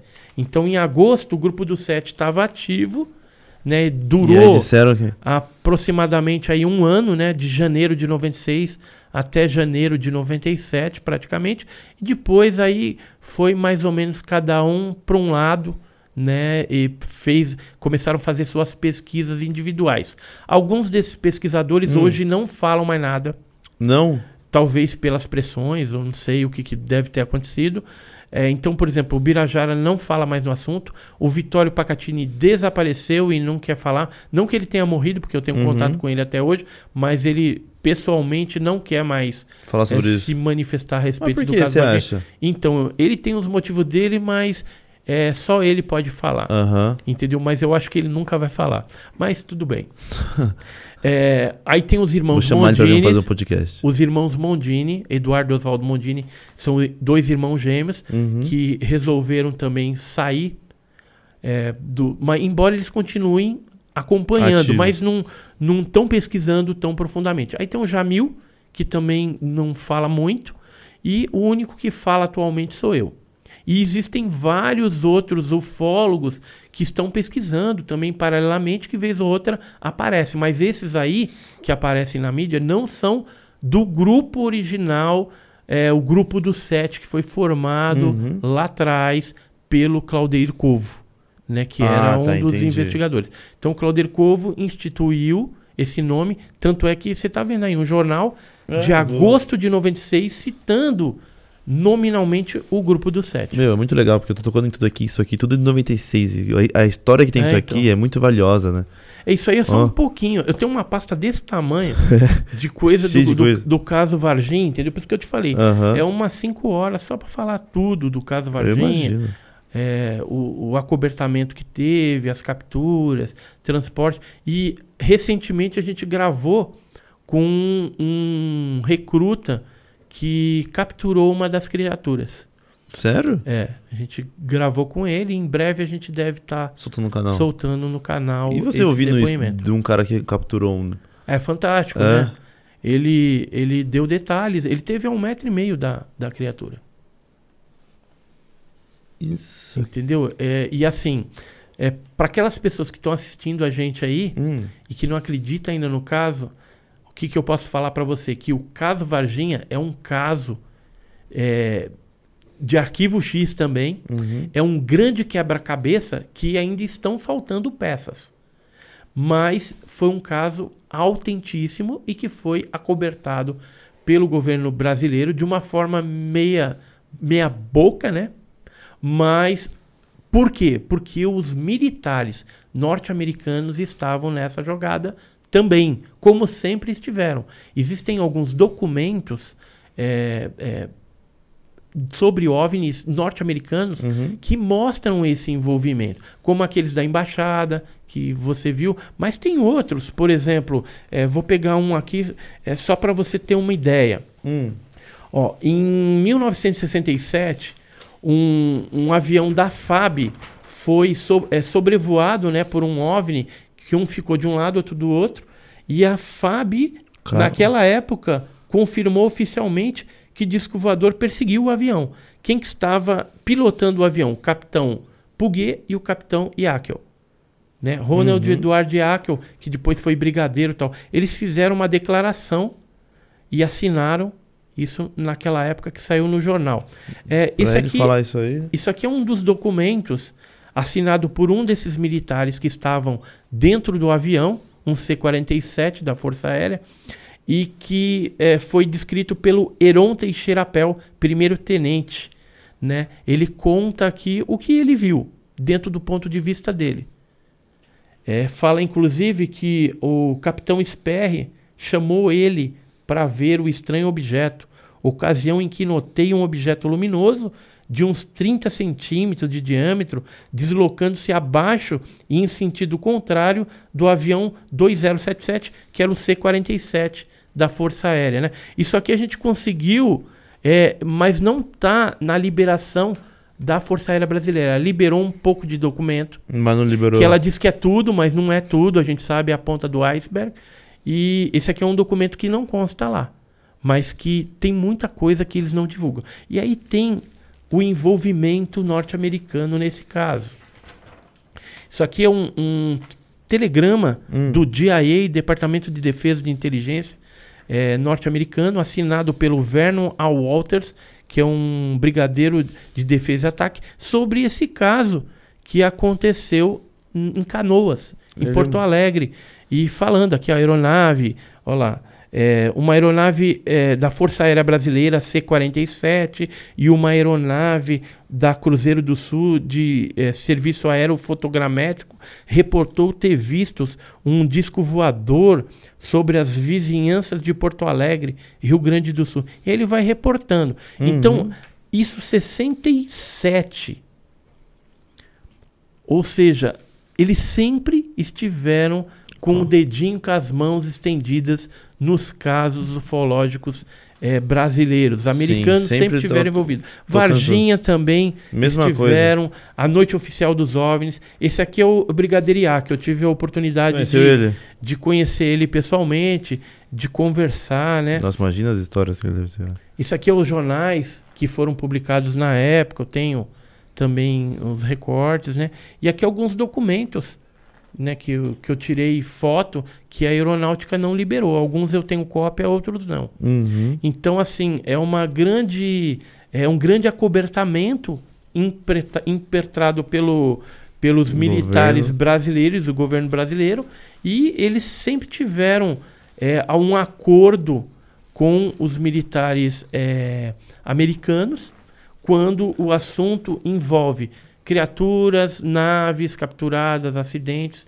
E aí, com certeza, o governo brasileiro deve ter uma, uma contrapartida. Eles recebem alguma coisa Com em certeza, contrapartida. Caraca, mano, é incrível o tanto de história que você tem.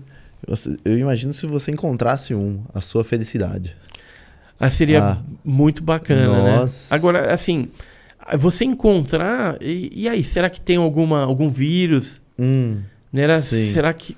É, tanto é que eu falo assim: ó, se você vê um, um pouso de OVNI, cuidado. Chama o ufólogo sério, porque aí a gente vai lá, vamos com, um contador Geiger para ver se não tem radiação. Porque tem muita gente que às vezes vai na, tocar. na né? empolgação e, e pega. E, e tem casos que a pessoa vai pegar na terra ali, não sei o que, fica com as pontas dos dedos dormentes, né? Por um tempo, Uhum. mas eh, não foi tão nocivo. Mas tem casos em que a pessoa ficou exposta àquele tipo de coisa e depois veio a morrer. Ou, ou desenvolver algum tipo de câncer. O rapaz lá que brigou, que você falou, que ele foi arranhado, ele ficou de então, boa? ele ficou de boa. É? Não, não morreu. Esse não morreu. Já, diferentemente, o Marco Elixerese teve as complicações. Uhum. Agora, o, o, o que, que aconteceu com um e com o outro, a gente dá não, saber. dá para saber. Aí teria que ver se foi feito algum exame mais profundo. Eu acredito que naquela época não, Não tem. não se gastava dinheiro para fazer esse tipo de coisa. Uhum. Talvez se fosse hoje, com algum departamento mais específico, pesquisando OVNIs, alguma coisa assim, aí sim eh, se faria alguma investigação mais aprofundada a nível médico, de exames, né, como tem nos Estados Unidos. A gente sabe que lá eles têm Tem- órgãos que tratam pesquisam disso. e tratam disso há muitos anos. Só que não divulgam isso para a Não- população. É, então, eu queria te perguntar em rela- relação a isso. Porque não divulgam tanto e é meio que ficam muito céticos em relação a isso. O que, que você acha que mudaria para as religiões se fosse de fato apresentado na mídia o encontro, o surgimento de uma criatura? Olha, pode ser que não mude nada, Você acha? pode ser que cause uma convulsão social dentro do meio religioso, Uhum, porque os religiosos foram ensinados uhum. e, e que estão sozinhos no universo, que Deus criou só aqui a gente e, E já era. e acabou. Então, é, caso algum dia os militares ou algum governo é, confirme a existência de seres que não são desse planeta, de fora, é, alienígenas, extraterrestres, Uhum. alguma coisa assim, é, talvez esses religiosos se sentiriam traídos na sua fé. Isso poderia gerar algum tipo de convulsão que seria de difícil controle por parte dos órgãos é, militares, a polícia, o órgão de segurança é, Hum. pública, alguma coisa assim, ou militares mesmo. Então, esse é um dos fatores que eles não de- não reconhecem a, a origem alienígena ou extraterrestre do fenômeno, ou nem reconhece o fenômeno. Uhum. É, embora nos Estados Unidos isso está mudando. Eles reconhecem que existe um fenômeno, mas não falam que é alienígena. Eles falam, ó, pode ser é, drone, espião, pode ser um fenômeno atmosférico diferente, pode ser isso, pode ser aquilo, pode ser OVNI também.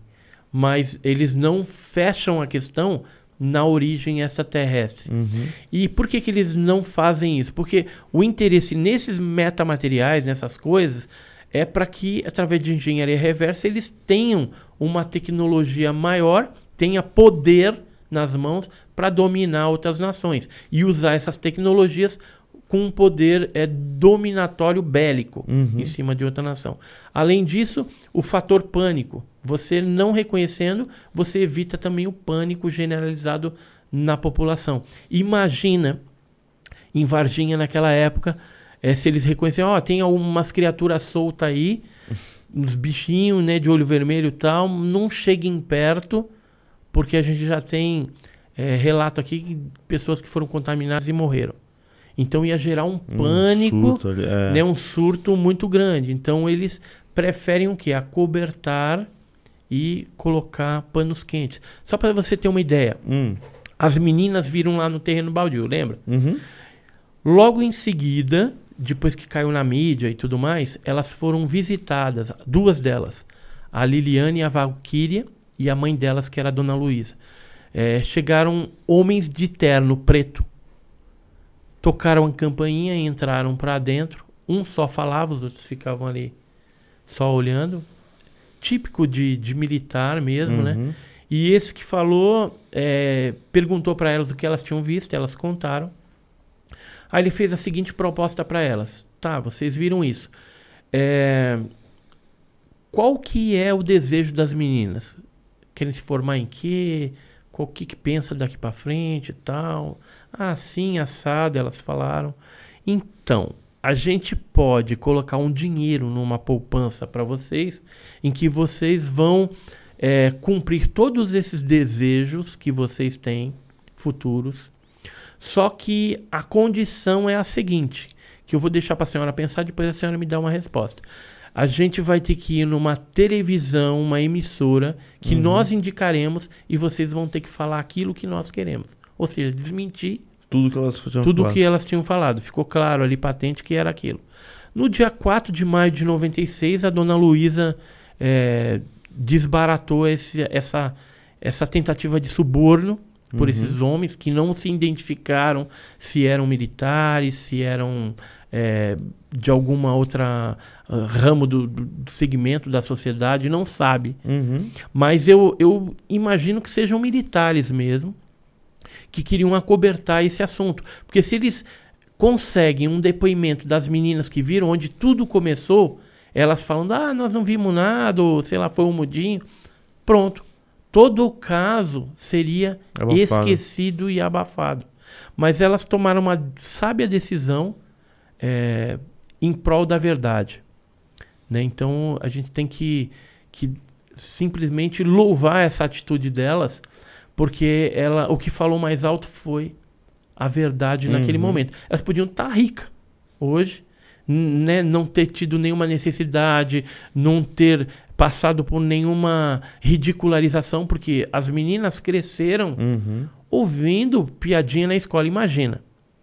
Né? E então foi bem difícil, eu acredito, conviver com, com toda essa situação e com a fama também, né? Que elas acabaram, de certa forma, ficando famosas. Não ganharam dinheiro com isso, é. mas é, Trataram com a verdade. pelo menos trataram com a verdade. Até hoje, elas sustentam é, a verdade, aquilo que elas viram Uhum. dentro da simplicidade delas. Embora algumas delas hoje cobram dinheiro, é nada mais justo, né, para dar um depoimento ali para uma televisão tal. Se querem, é tanto. Elas hoje Ela- elas é. exploram esse tipo de coisa, porque afinal de contas elas acabaram ficando é, como pessoas famosas, né? Uhum. Do caso Varginha, que ganhou é, Proporção. uma proporção gigantesca. Inclusive foi publicado no mundo todo, né? Aqui eu, eu tenho umas capas Hum. de, de alguns lugares, ó, UFO Magazine, que é uma revista inglesa. É, isso aqui é, é um boletim norte-americano. Isso aqui é um- uma outra, um outro jornalzinho de quadrinhos é, francês que fala sobre o caso Varginha. Enfim, foi publicado em muitos, em muitos locais, né? Além de é, revistas Manchete, Veja, Uhum. né? Então, jornais, livros que foram escritos no Brasil e exterior. Então, o caso Varginha, ele teve uma Proporção repercussão, uma gigantesca. proporção internacional, né? Eu vou deixar. Vou liberar. Tem pergunta aí no chat, Fê? Tem? Posso o pessoal deixar o pessoal Vamos lá. participar um pouquinho? Deixa eu ver aqui. Mandou pra mim, Fê? Aqui tá comigo. Ó, Resenha Raiz Podcast mandou aqui, ó. Qual o interesse dos OVNIs em não mostrarem em não se mostrarem pra nós? Bila, por favor, dá um salve no direct. Avisa ele que eu tô fazendo um podcast. ele falou: qual o interesse dos OVNIs não se mostrarem para nós? O que você acha? Dos OVNIs não, se, mostrarem.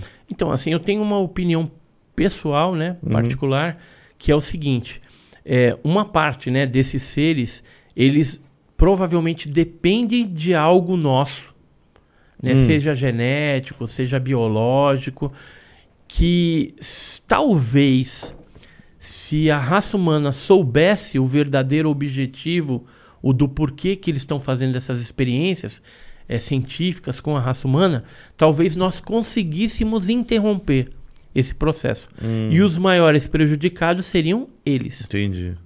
Então, talvez esse seja é, uma Maior. conjectura, né?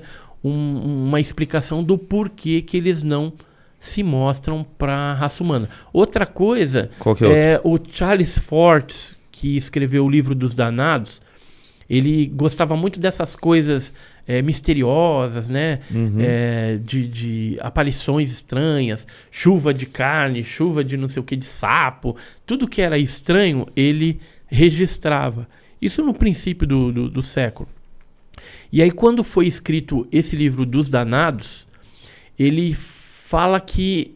Tem uma frase lá que ele fala assim: alguém nos pesca. O que, que ele quis dizer com isso? Que o ser humano pensa Hum, que está acima do, do topo da cadeia alimentar. Mas o que, que o Charles Force está falando? Que acima da gente existe algo que pode ser uhum. até esses tripulantes dos OVNIs. E aí eu vou te explicar melhor isso para a Hum. gente entender, até para o pessoal que está Tá assistindo a aí. gente acompanhar aí e entender o raciocínio. Hoje, por exemplo, um fazendeiro aí no interior de São Paulo é, cuida lá do, do- das galinhas, por exemplo. Tem lá um, um galinheiro com centenas de galinhas lá dentro, milhares. E aí o que, que acontece? A galinha, do ponto de vista dela, quando vê aquele homem ali, para ela é um ser bonzinho. Uhum. Porque é, faz comida. o viveiro lá protegido da chuva, da água, da ração, né? Cuida delas direitinho, ou seja, é uma pessoa boa. Só que elas não sabem que daí um tempo, quando elas estiverem gordinhas, vão para panela. Uhum. né? Então talvez elas descubram só no último momento que na verdade a atitude daquele ser humano Bonzinho, não é. é- de bonzinho não tinha nada. Então sempre tem alguém acima, alguém que que está usufruindo Uhum. de alguma raça, né, de alguma espécie inferior, Entendi. entendeu? E- Aham. E, quem está na na posição das galinhas nunca vai saber Nunca vai. É. nunca vai saber. A gente, por exemplo, é, outra, quer ver um, um outro exemplo bem Hum. legal? É, Fernando Grossman, é, falecido, já era um pesquisador que ele gostava muito de criptozoologia e gostava de pesquisar chupacabra, essas coisas todas. É, Operação Prato, né, da, da- dos ataques mesmo dos OVNIs aos seres humanos. Então, ele, ele falava muito a respeito é, dessa, desse aspecto é, negativo né, que, o, que o fenômeno pode é, apresentar. Embora al- algumas linhas da ufologia fica pensando só assim, ah, são salvadores, Uhum. né? São criaturas angelicais, vêm em paz, né? Mas eh, se você for ver lá os filmes Independence Day, aquela coisa, né? Alguns pensavam até assim. Só que eh, na hora que eles se, se mostraram, era totalmente dominador. Aquele Uhum. negócio aí tem toda a trama. Então, então eh, pode ser que algo desse tipo também aconteça em relação aos tripulantes dos OVNIs e a gente. E aí existe duas espécies na natureza, que é a vespa caçadora, tem uma vespa, Uhum. e tem aquela aranha caranguejeira. Então o que, que acontece? Um depende do outro. No caso, a vespa, Hum. num determinado momento da sua vida, vem e paralisa a aranha Uhum. e inocula, coloca dentro dela ovos que depois vão virar larvas e essas larvas vão comer a aranha e vão nascer dessa aranha depois novas vespas para saírem para saírem é, capturando novas aranhas. Uhum. Aí você imagina, vamos dizer que a aranha Hum, ela seja a nossa raça humana. Então, num determinado momento, aquela aranha ela tem uma interação com esse ser alado, que é o OVNI, uhum. e que é a vespa. E aí, ah, essa vespa me picou, eu fiquei paralisado, e tal, mas depois ela foi embora. E aí, de repente, ela está contando isso para a comunidade de aranhas. Uhum. Aí as comunidades de aranha, ah, eu nunca vi isso daí não, porque não são todas Uhum. que sofrem esse tipo de ataque. Fala, você tá doida? Disco voador não existe, OVNI não existe, isso que você tá contando é uma sandice toda, é doideira. E aí o processo vai indo, vai indo até que ela venha a morrer e novas vespas vão aparecer. Aonde que eu quero chegar? Hum, A vespa nunca vai contar para a aranha O qual plano o, o plano dela, porque senão ela vai se extinguir. uhum. Porque se a aranha soubesse o verdadeiro propósito, ela simplesmente se mata e aí acabou. Não vai ter a perpetuação da espécie da vespa caçadora, que depende totalmente para a continuidade da espécie da aranha. Você entendeu Entendi. a mecânica? Então, pode ser que os OVNIs não se manifestem é, claramente, Por porque disso. existe uma intenção é, totalmente obscura e que beneficia mais eles, os tripulantes dos OVNIs, Do do, que a que, a, raça humana. Por outro lado, existem casos que, que as pessoas são curadas, né? É raro, Uhum. mas às vezes acontece. Pessoas que são curadas da visão, que são curadas de câncer, que às vezes está com uma queimadura ou um machucado na mão e fica exposto ao campo do OVNI e sofre ali um. Sofre não, ela é curada também. Então tem alguns casos desse tipo que fogem um pouquinho do padrão, Uhum. mas que às vezes é benéfico o, o contato e às vezes é maléfico. Entendi. Mas depende do ponto de vista que você está vendo. É, quer ver o rato de laboratório, por exemplo? O rato de la- laboratório é usado pelo ser humano para desenvolver vacina, alguma coisa. Então, do ponto de vista do rato, a gente é ruim, Uhum. porque injeta um monte de coisa, faz isso, faz aquilo. Mas o propósito por trás daquilo é para beneficiar futuramente a raça humana, né, em termos de vacina, de remédio, disso, De- daquilo. Sim. Então, Se o rato souber. é um bem, Sim. Mas do ponto de vista do rato é ruim. Então é muito relativo. Uhum. Depende do ponto de vista se esses seres são positivos ou negativos. Ó, tem um superchat aqui, mandaram, ó. Edson, qual o caso do, de Monte Alto? É pertinho aqui de casa, fiquei curioso. Abraço, manda um salve para Taquaritinga, SP, tamo junto. Então, o caso de Monte Alto ele aconteceu é, pouco tempo depois do caso Varginha e foi avistado próximo à cidade aí uma criatura com esses olhos vermelhos. A única diferença é, das criaturas lá de Varginha é que essa criatura estava com uma espécie de uma capa, uma espécie de capa preta, mas a configuração é, física dela era igual à criatura de Varginha. Na época, inclusive, eu, Claudeir, o grupo do sete, uma parte deles foi até lá, Monte Alto, para investigar e coletar o depoimento das testemunhas que viram esse fenômeno lá. Eu vou fazer o seguinte: Hum, eu vou ver se eu resgato esse caso do- dos meus arquivos lá e a gente vai fazer um vídeo uhum. para o canal Enigmas e Mistérios contando. Porque é algo que eu ainda não vi isso é, na, na internet na rede, né? Legal. Esse caso. E é um caso bem legal, saiu nos Falar, jornais né? na época. É, a gente tem o desenho que foi feito pelas testemunhas dessa criatura. Mas não é só Monte Alto, né? Tem outros casos também no interior de São Paulo, outras cidades de Minas, na Bahia, na Paraíba, que se refere. Em Minas também, que se refere a essa mesma tipologia Caramba. da criatura de Varginha, entendeu? Então, não é algo isolado, Varginha. Uhum. Já teve outros casos. E o, o caso Varginha, ele aconteceu em 96, mas existem casos que já vinham ocorrendo na região.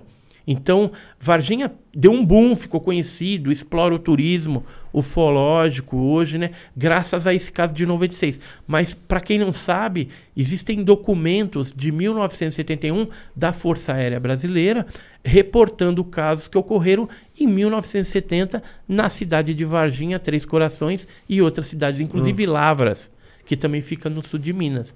Eu tenho esse documento também. Posso né? fazer o vídeo do. de- Vai fazer o vídeo lá então? Mas o vídeo de Monte Alto vamos fazer. Quero ver.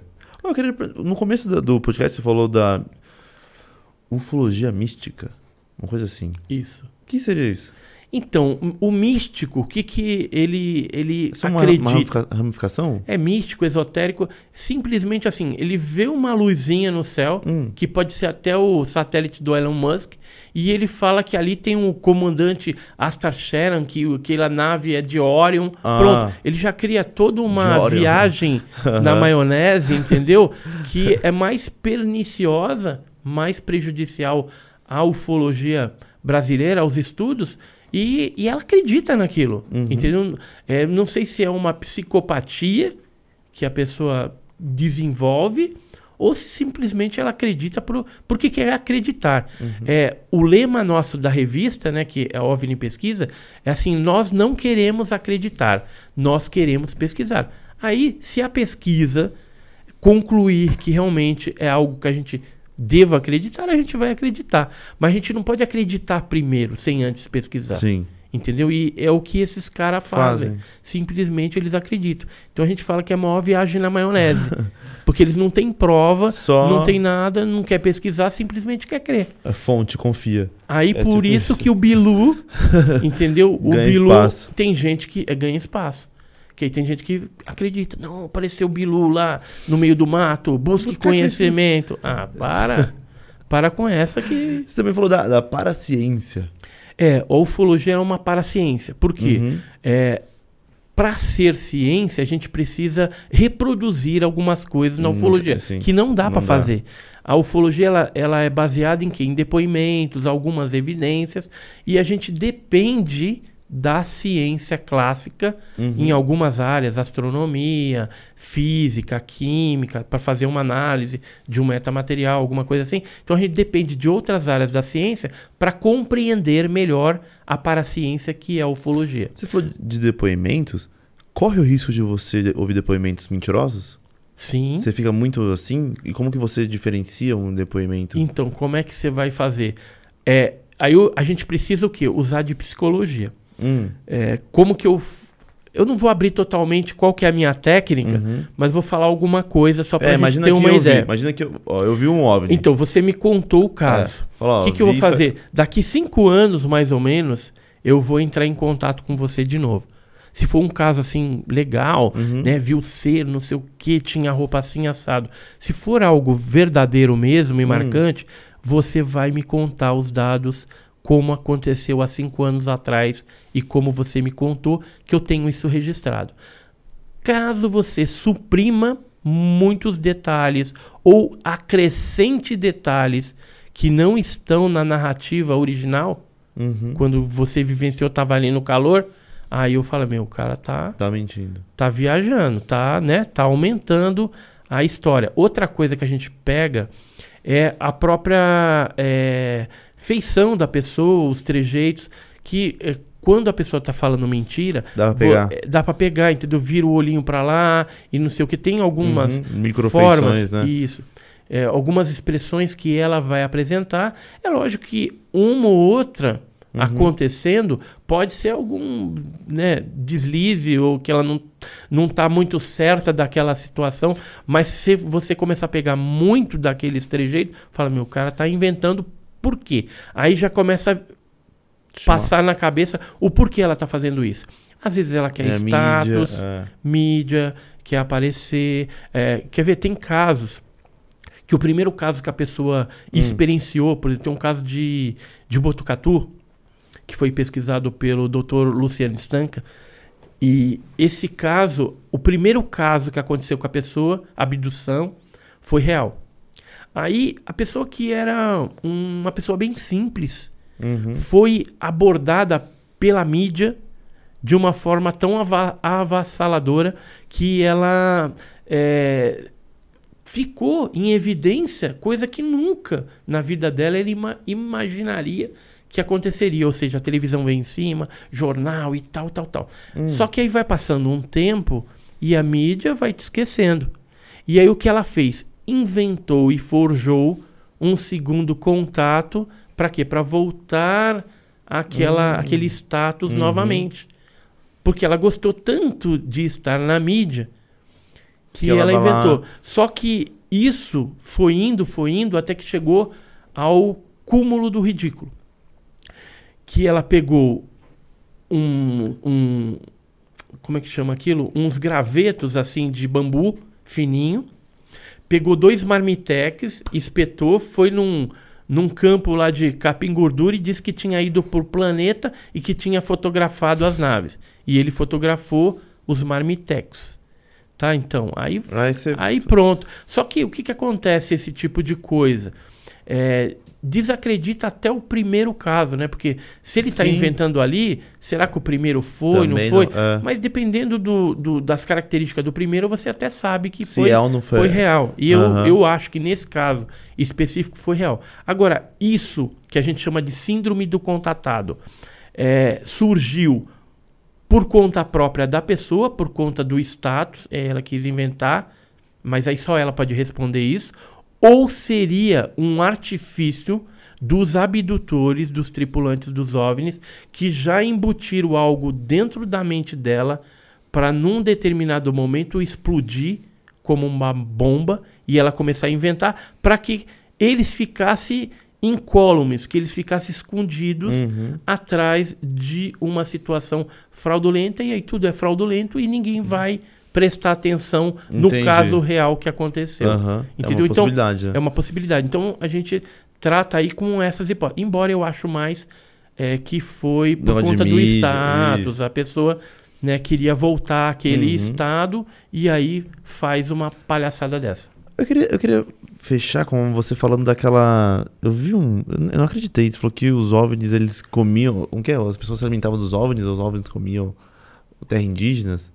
Ah, sim. É, eu, eu, escrevi, inclusive, ah. isso no meu livro.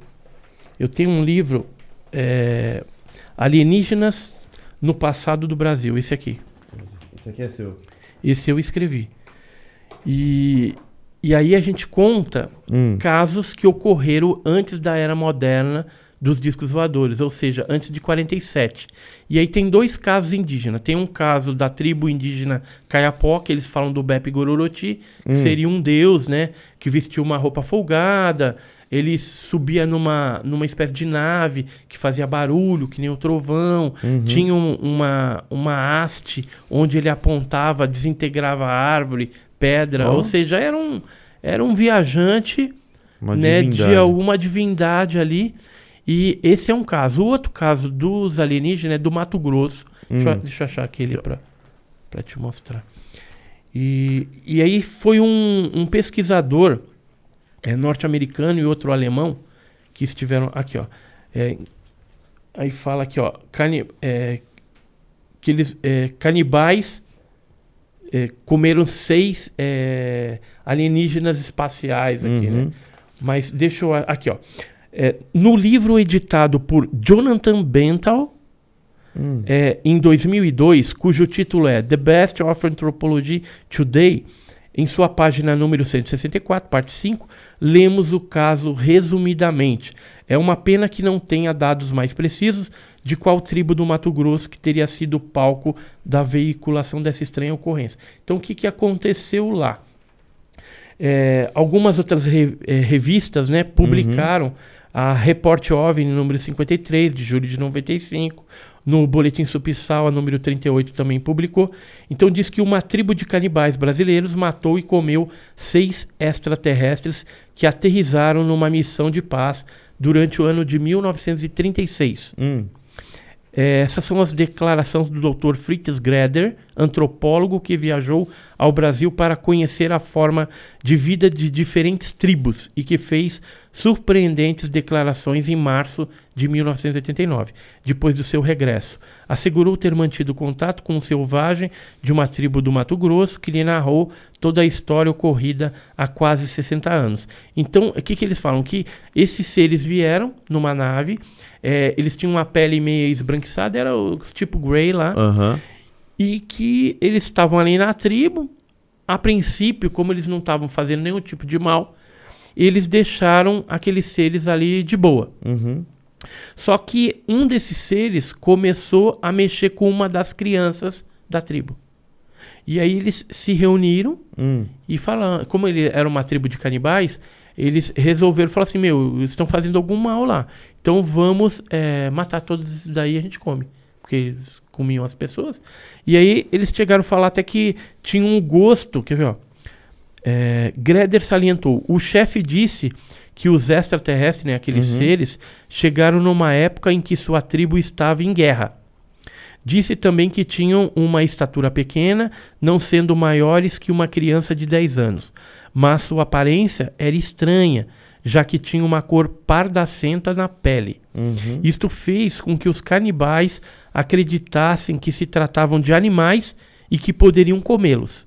Disse que suas pernas tinham gosto de coxas de rã e que a textura da sua carne era suave, cozinhando rapidamente. Explicou também que alguns humanos, quanto mais velhos estão, mais demoram para suavizar com fervor, enquanto que os extraterrestres cozinharam logo. Nossa, Então eles cozinharam, comeram, é. é. eles comeram, né? Aí ó, o Greder salienta. Eles, né, aquelas criaturas, se comunicaram com a tribo em seu dialeto nativo. Uhum. Lembra que a gente falou de comunicação? E insistiram em dizer que haviam vindo à Terra numa missão de paz. No princípio tiveram boas relações com os selvagens, mas depois de dois dias, quando os canibais descobriram os seres examinando uma criança, suspeitaram deles e pensaram que suas intenções não eram tão boas quanto diziam.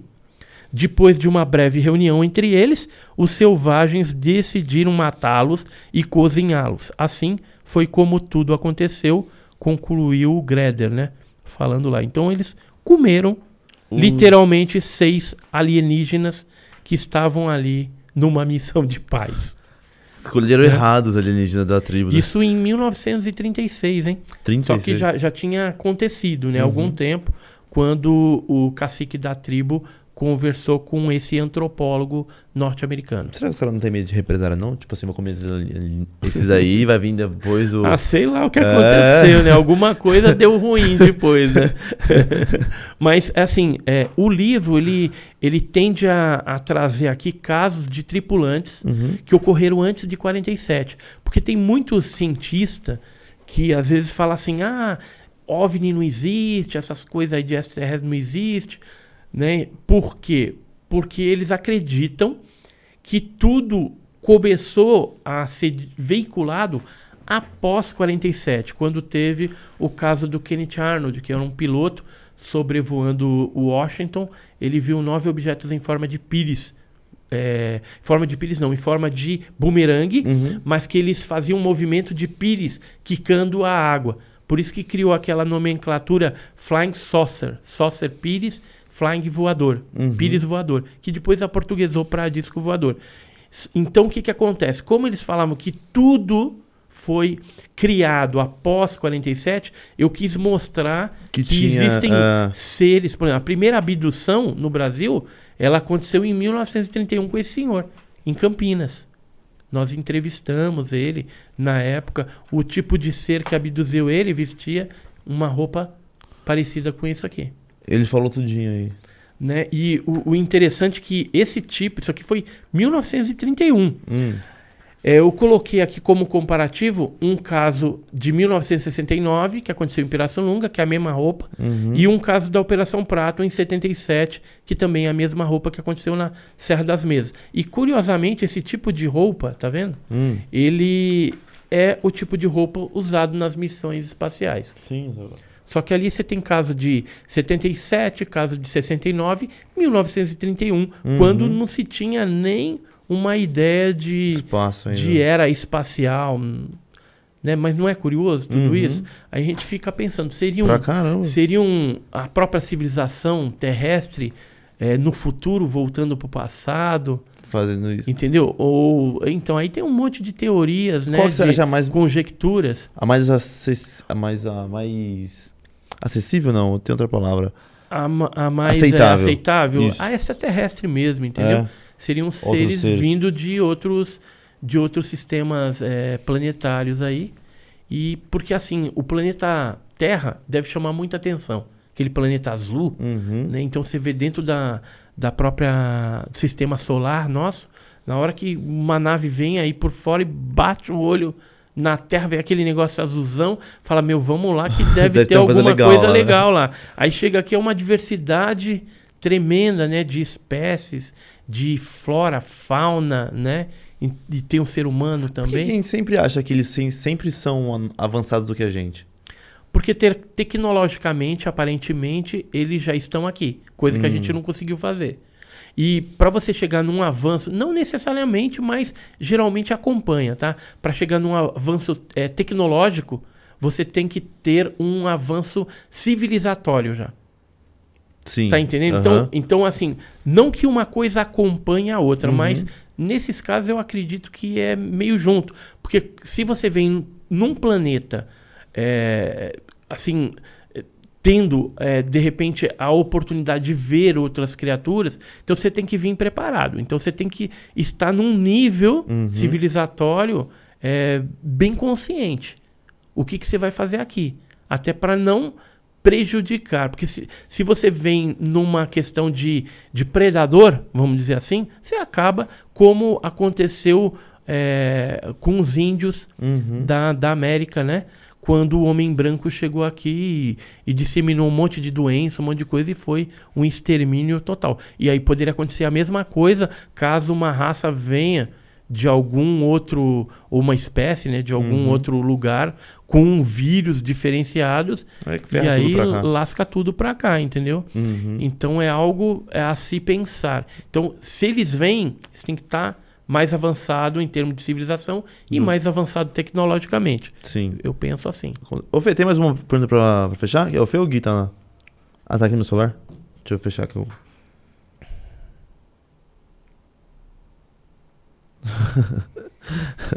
o Fê ali, que tá ali, ó, ele pergunta assim: pergunta se o Messi é um ET, o jogador de futebol.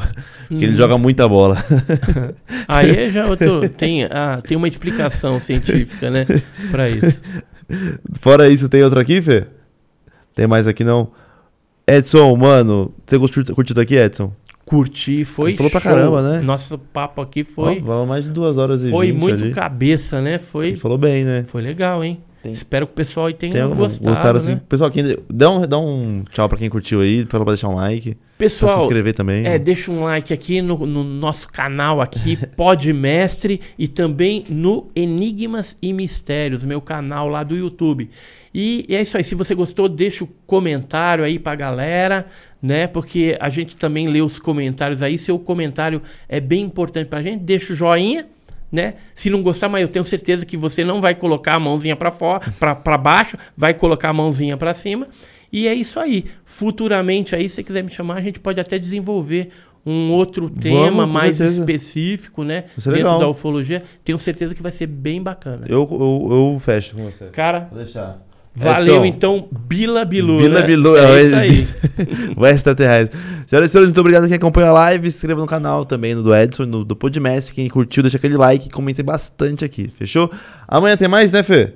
Tem mais amanhã, né? Amanhã tem mais. Então, Edson, muito obrigado. Obrigado também à sua esposa? É, Margarete. esposa, Margarete, muito obrigado também pela companhia, viu? Então, o Podmestre tá offline. É nóis.